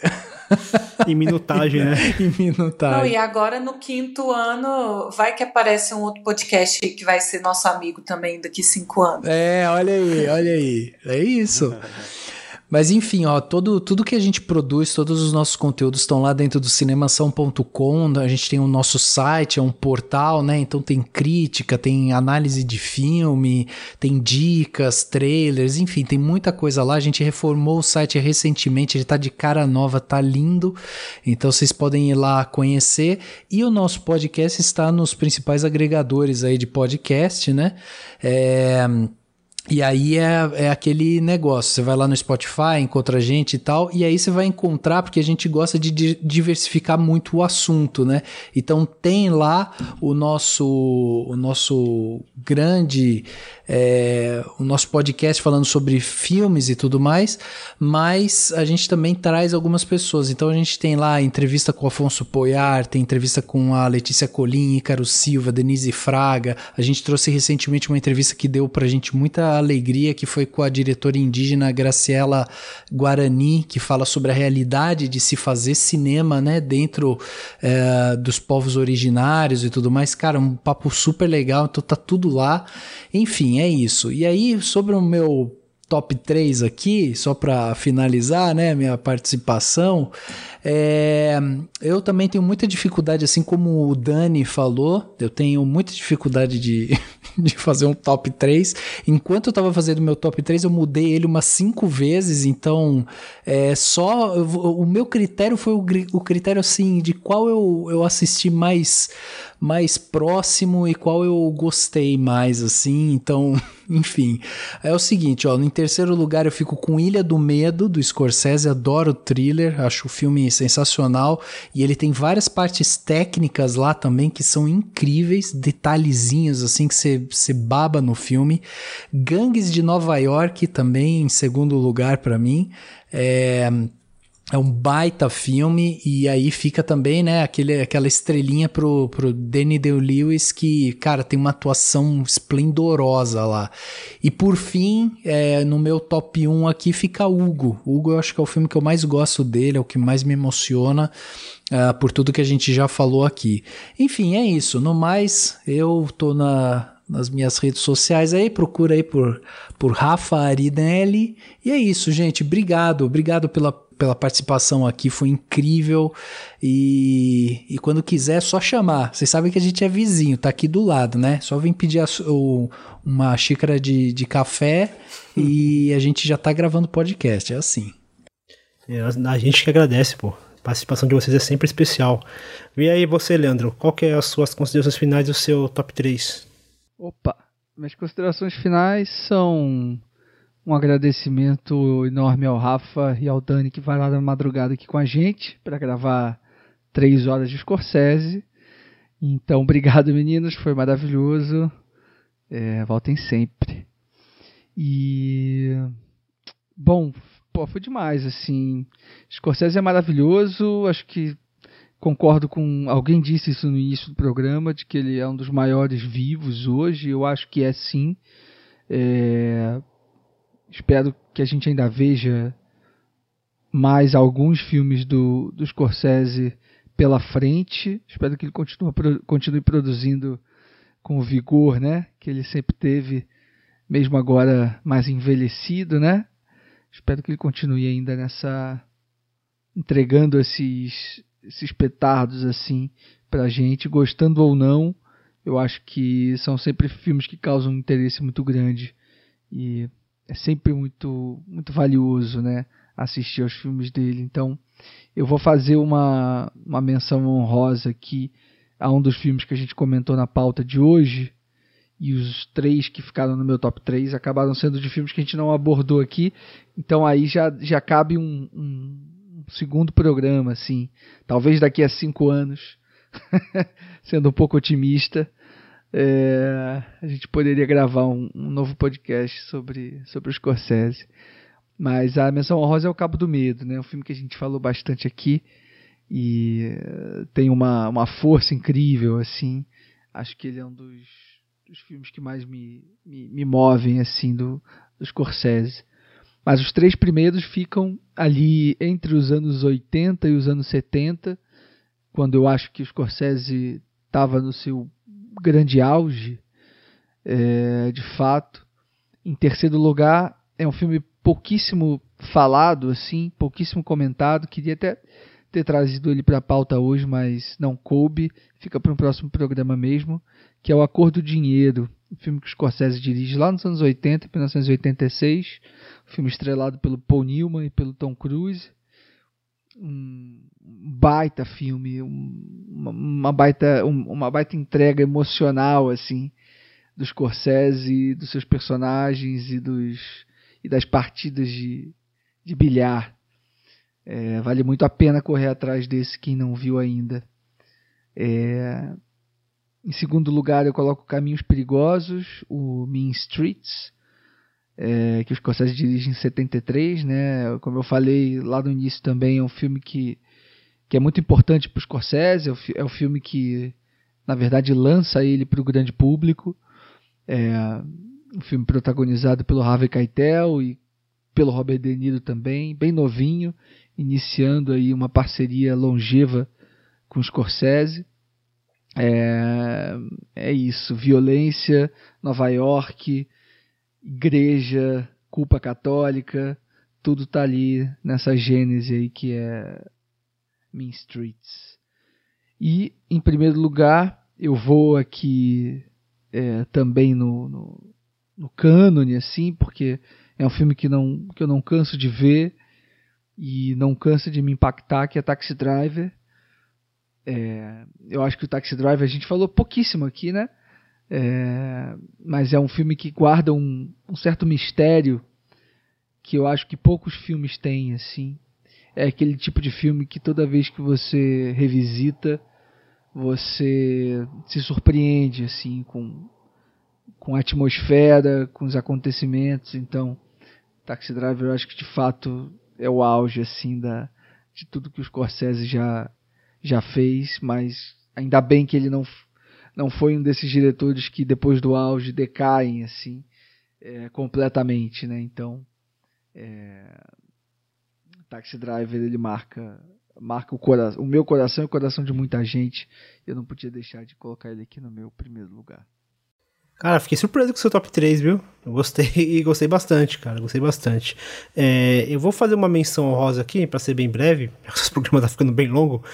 É, tem um documentário que, ele, que o Scorsese ele dirige e apresenta, assim, que é quase um ensaio sobre a história do cinema americano, que é o A Personal Journey with Martin Scorsese Through American Movies, que é um documentário longuíssimo, assim, três horas e meia, mas é um mergulho inacreditável dentro do, do cinema americano, da história do cinema americano e como isso influencia, influencia o cinema do Martin Scorsese. Aquilo que eu comentei no começo, né?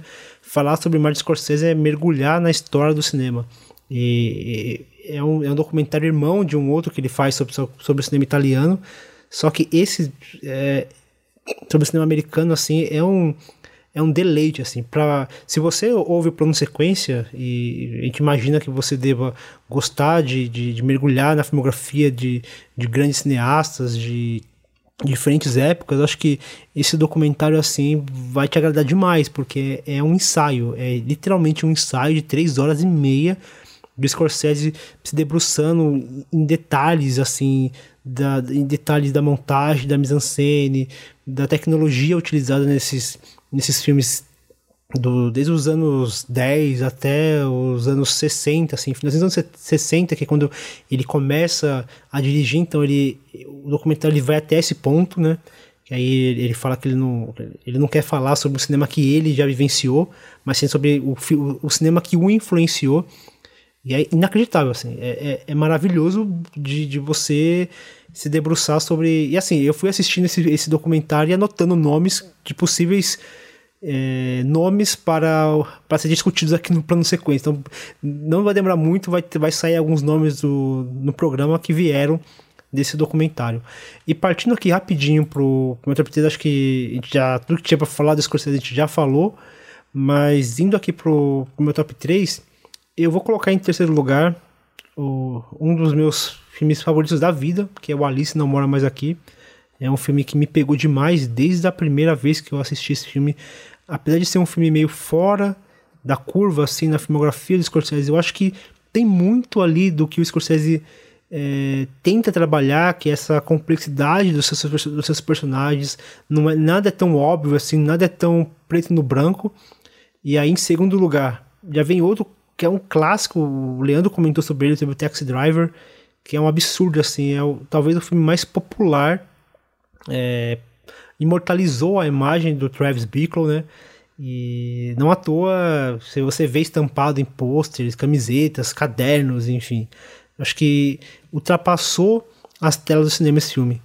E, em primeiro lugar, o, pra mim, o, o filme que é, tá no panteão dos filmes perfeitos, que é Os Bons Companheiros, que para mim, se você quer saber, pra mim, se você quer saber o que é Scorsese, é esse filme. Esse filme mostra o que, que é Scorsese, o, quais são as influências do Scorsese, quais são uh, as vivências do, do, do diretor, o, quais são até os os macetes do diretor, quais são as, as assinaturas do Scorsese, tudo tá aqui. É, para mim é o Scorsese em essência, tá aqui em Os Bons Companheiros. E você, Marina, quais são as suas considerações finais do seu top 3? Ai, gente, tô feliz. É, também quero agradecer os meninos do Cinemação por a, aceitar o nosso convite. Como diz Leandro, né, para varar as madrugadas aqui com a gente. É, em relação ao cinema do Scorsese, eu fico super feliz da gente finalmente ter falado do cinema dele, né? É, e na esperança de que ele ainda lance bastante coisa para a gente poder fazer um fora de quadro, quem sabe, que a gente consiga comentar mais filmes mais recentes dele. O meu top 3 ele vai ser até um pouco injusto, assim, porque fora os filmes da pauta, é, os filmes que eu vou colocar aqui no top 3 são filmes que eu não vi muito recentemente, assim, já tem um tempo que eu vi, mas que na minha memória são aqueles filmes que eu lembro com mais amor, assim, e eu tô vendo que ele vai diferir muito da, da lista de vocês, assim. Eu quero fazer a menção honrosa, né, pro Toro Indomável, que tá aqui na nossa lista, que é um filme é, maravilhoso, é um clássico irrepreensível, assim, do cinema em geral e da carreira de Scorsese, né? Não tem nem o que comentar. E também queria fazer uma menção honrosa para o Rei da Comédia, né? Que é um filme dessa fase que o Scorsese estava mais desacreditado, que ele estava numa bad, e ele se envolveu com os projetos mais baratos, assim. E foi esse foi um dos filmes e que foi um filme muito incompreendido, assim, muito à frente de seu tempo, com um discurso que as pessoas não conseguiram entender e que hoje está sendo um filme muito é, revisitado e muito vacionado, que hoje tem o seu valor, né? Então, se você não assistiu, assista O Rei da Comédia. É, em terceiro lugar, eu vou colocar o, o Lobo de Wall Street. Eu gosto dessa fase mais recente, é, nessas colaborações com o Leonardo DiCaprio. É, e nesse filme específico, eu, eu me lembro bem, assim, é, da ironia do deboche, né? Acho que foi até o Dani que comentou. É um filme que tem um ritmo bem frenético que eu gosto muito. E eu não acho que ele está enaltecendo crime nem nada disso, assim. É, ele, ridicula, ele ridiculariza mesmo é, esses colarinhos brancos, esses caras da, é, da Bolsa de Valores mesmo, assim. Ele transforma esse universo no circo que ele realmente é, né? É, em segundo lugar, silêncio. Eu tenho um negócio assim com o Adam Driver, sabe? E ver ele num filme de Scorsese foi tudo para mim.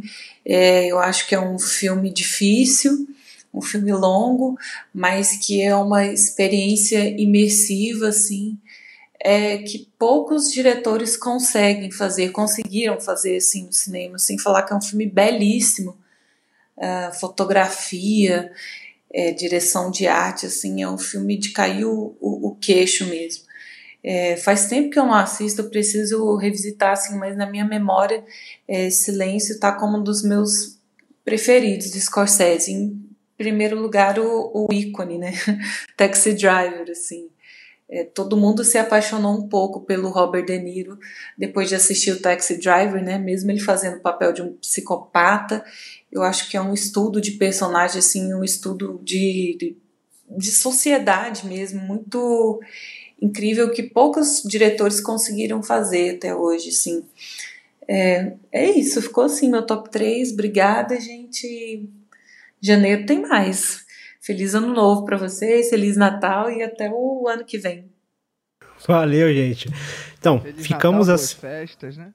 É, não, tudo que foi de direito, né? Nosso top 3 ficou desse jeito. Eu queria agradecer aqui a presença do Rafael, do Dani, pô, foi animal, cara. Foi muito bom ter vocês aqui. Não ter vocês só nesse programa, mas ter você durante, vocês durante, sei lá, toda a existência do plano de sequência. Já falei várias vezes, o plano de sequência não existiriam. Não existiria se não fosse o Cinemação, se não fosse o Rafa, se não fosse o Dani. Então, é, esse programa especial de 50 anos não seria o mesmo sem vocês. 50 aqui. episódios, Fer, pelo amor de Deus. 50 episódios. Calma, jovem. Segura a emoção. Já pensou 50 anos, cara? Não, 50 episódios, gente. Gente, valeu demais, hein? Um beijo, um abraço pra vocês. Valeu, gente, valeu, valeu. O plano de sequência fica por aqui. Feliz Natal para quem é de Natal, feliz festas para quem é de festas, feliz comemoração pagã para quem é de comemoração pagã. Enfim, bom final de ano para todo mundo. Tomem cuidado. Ano que vem a gente se encontra de novo. Valeu, tchau. gente. Valeu, pessoal. Tchau, tchau. Este episódio teve a apresentação minha, Fernando Machado. Foi editado por mim, que também fui responsável pela sonorização e publicação. A arte da capa foi feita pela Marina Oliveira e a pauta foi feita por mim. Todas as trilhas utilizadas neste episódio estão na descrição do programa. Você pode ouvir o plano sequência no nosso site plano-sequência.com, no Spotify, no Apple Podcast, no Podcast Addict, no Castbox, no Google Podcast ou no aplicativo de sua preferência. Dúvidas, comentários ou sugestões de temas podem ser enviados através de nossas redes sociais ou ainda no e-mail contato arroba plano-sequência.com. Ah, e atenção! Reserve seu fone de ouvido, pois no primeiro programa de 2022 falaremos sobre o cineasta estadunidense Billy Wilder.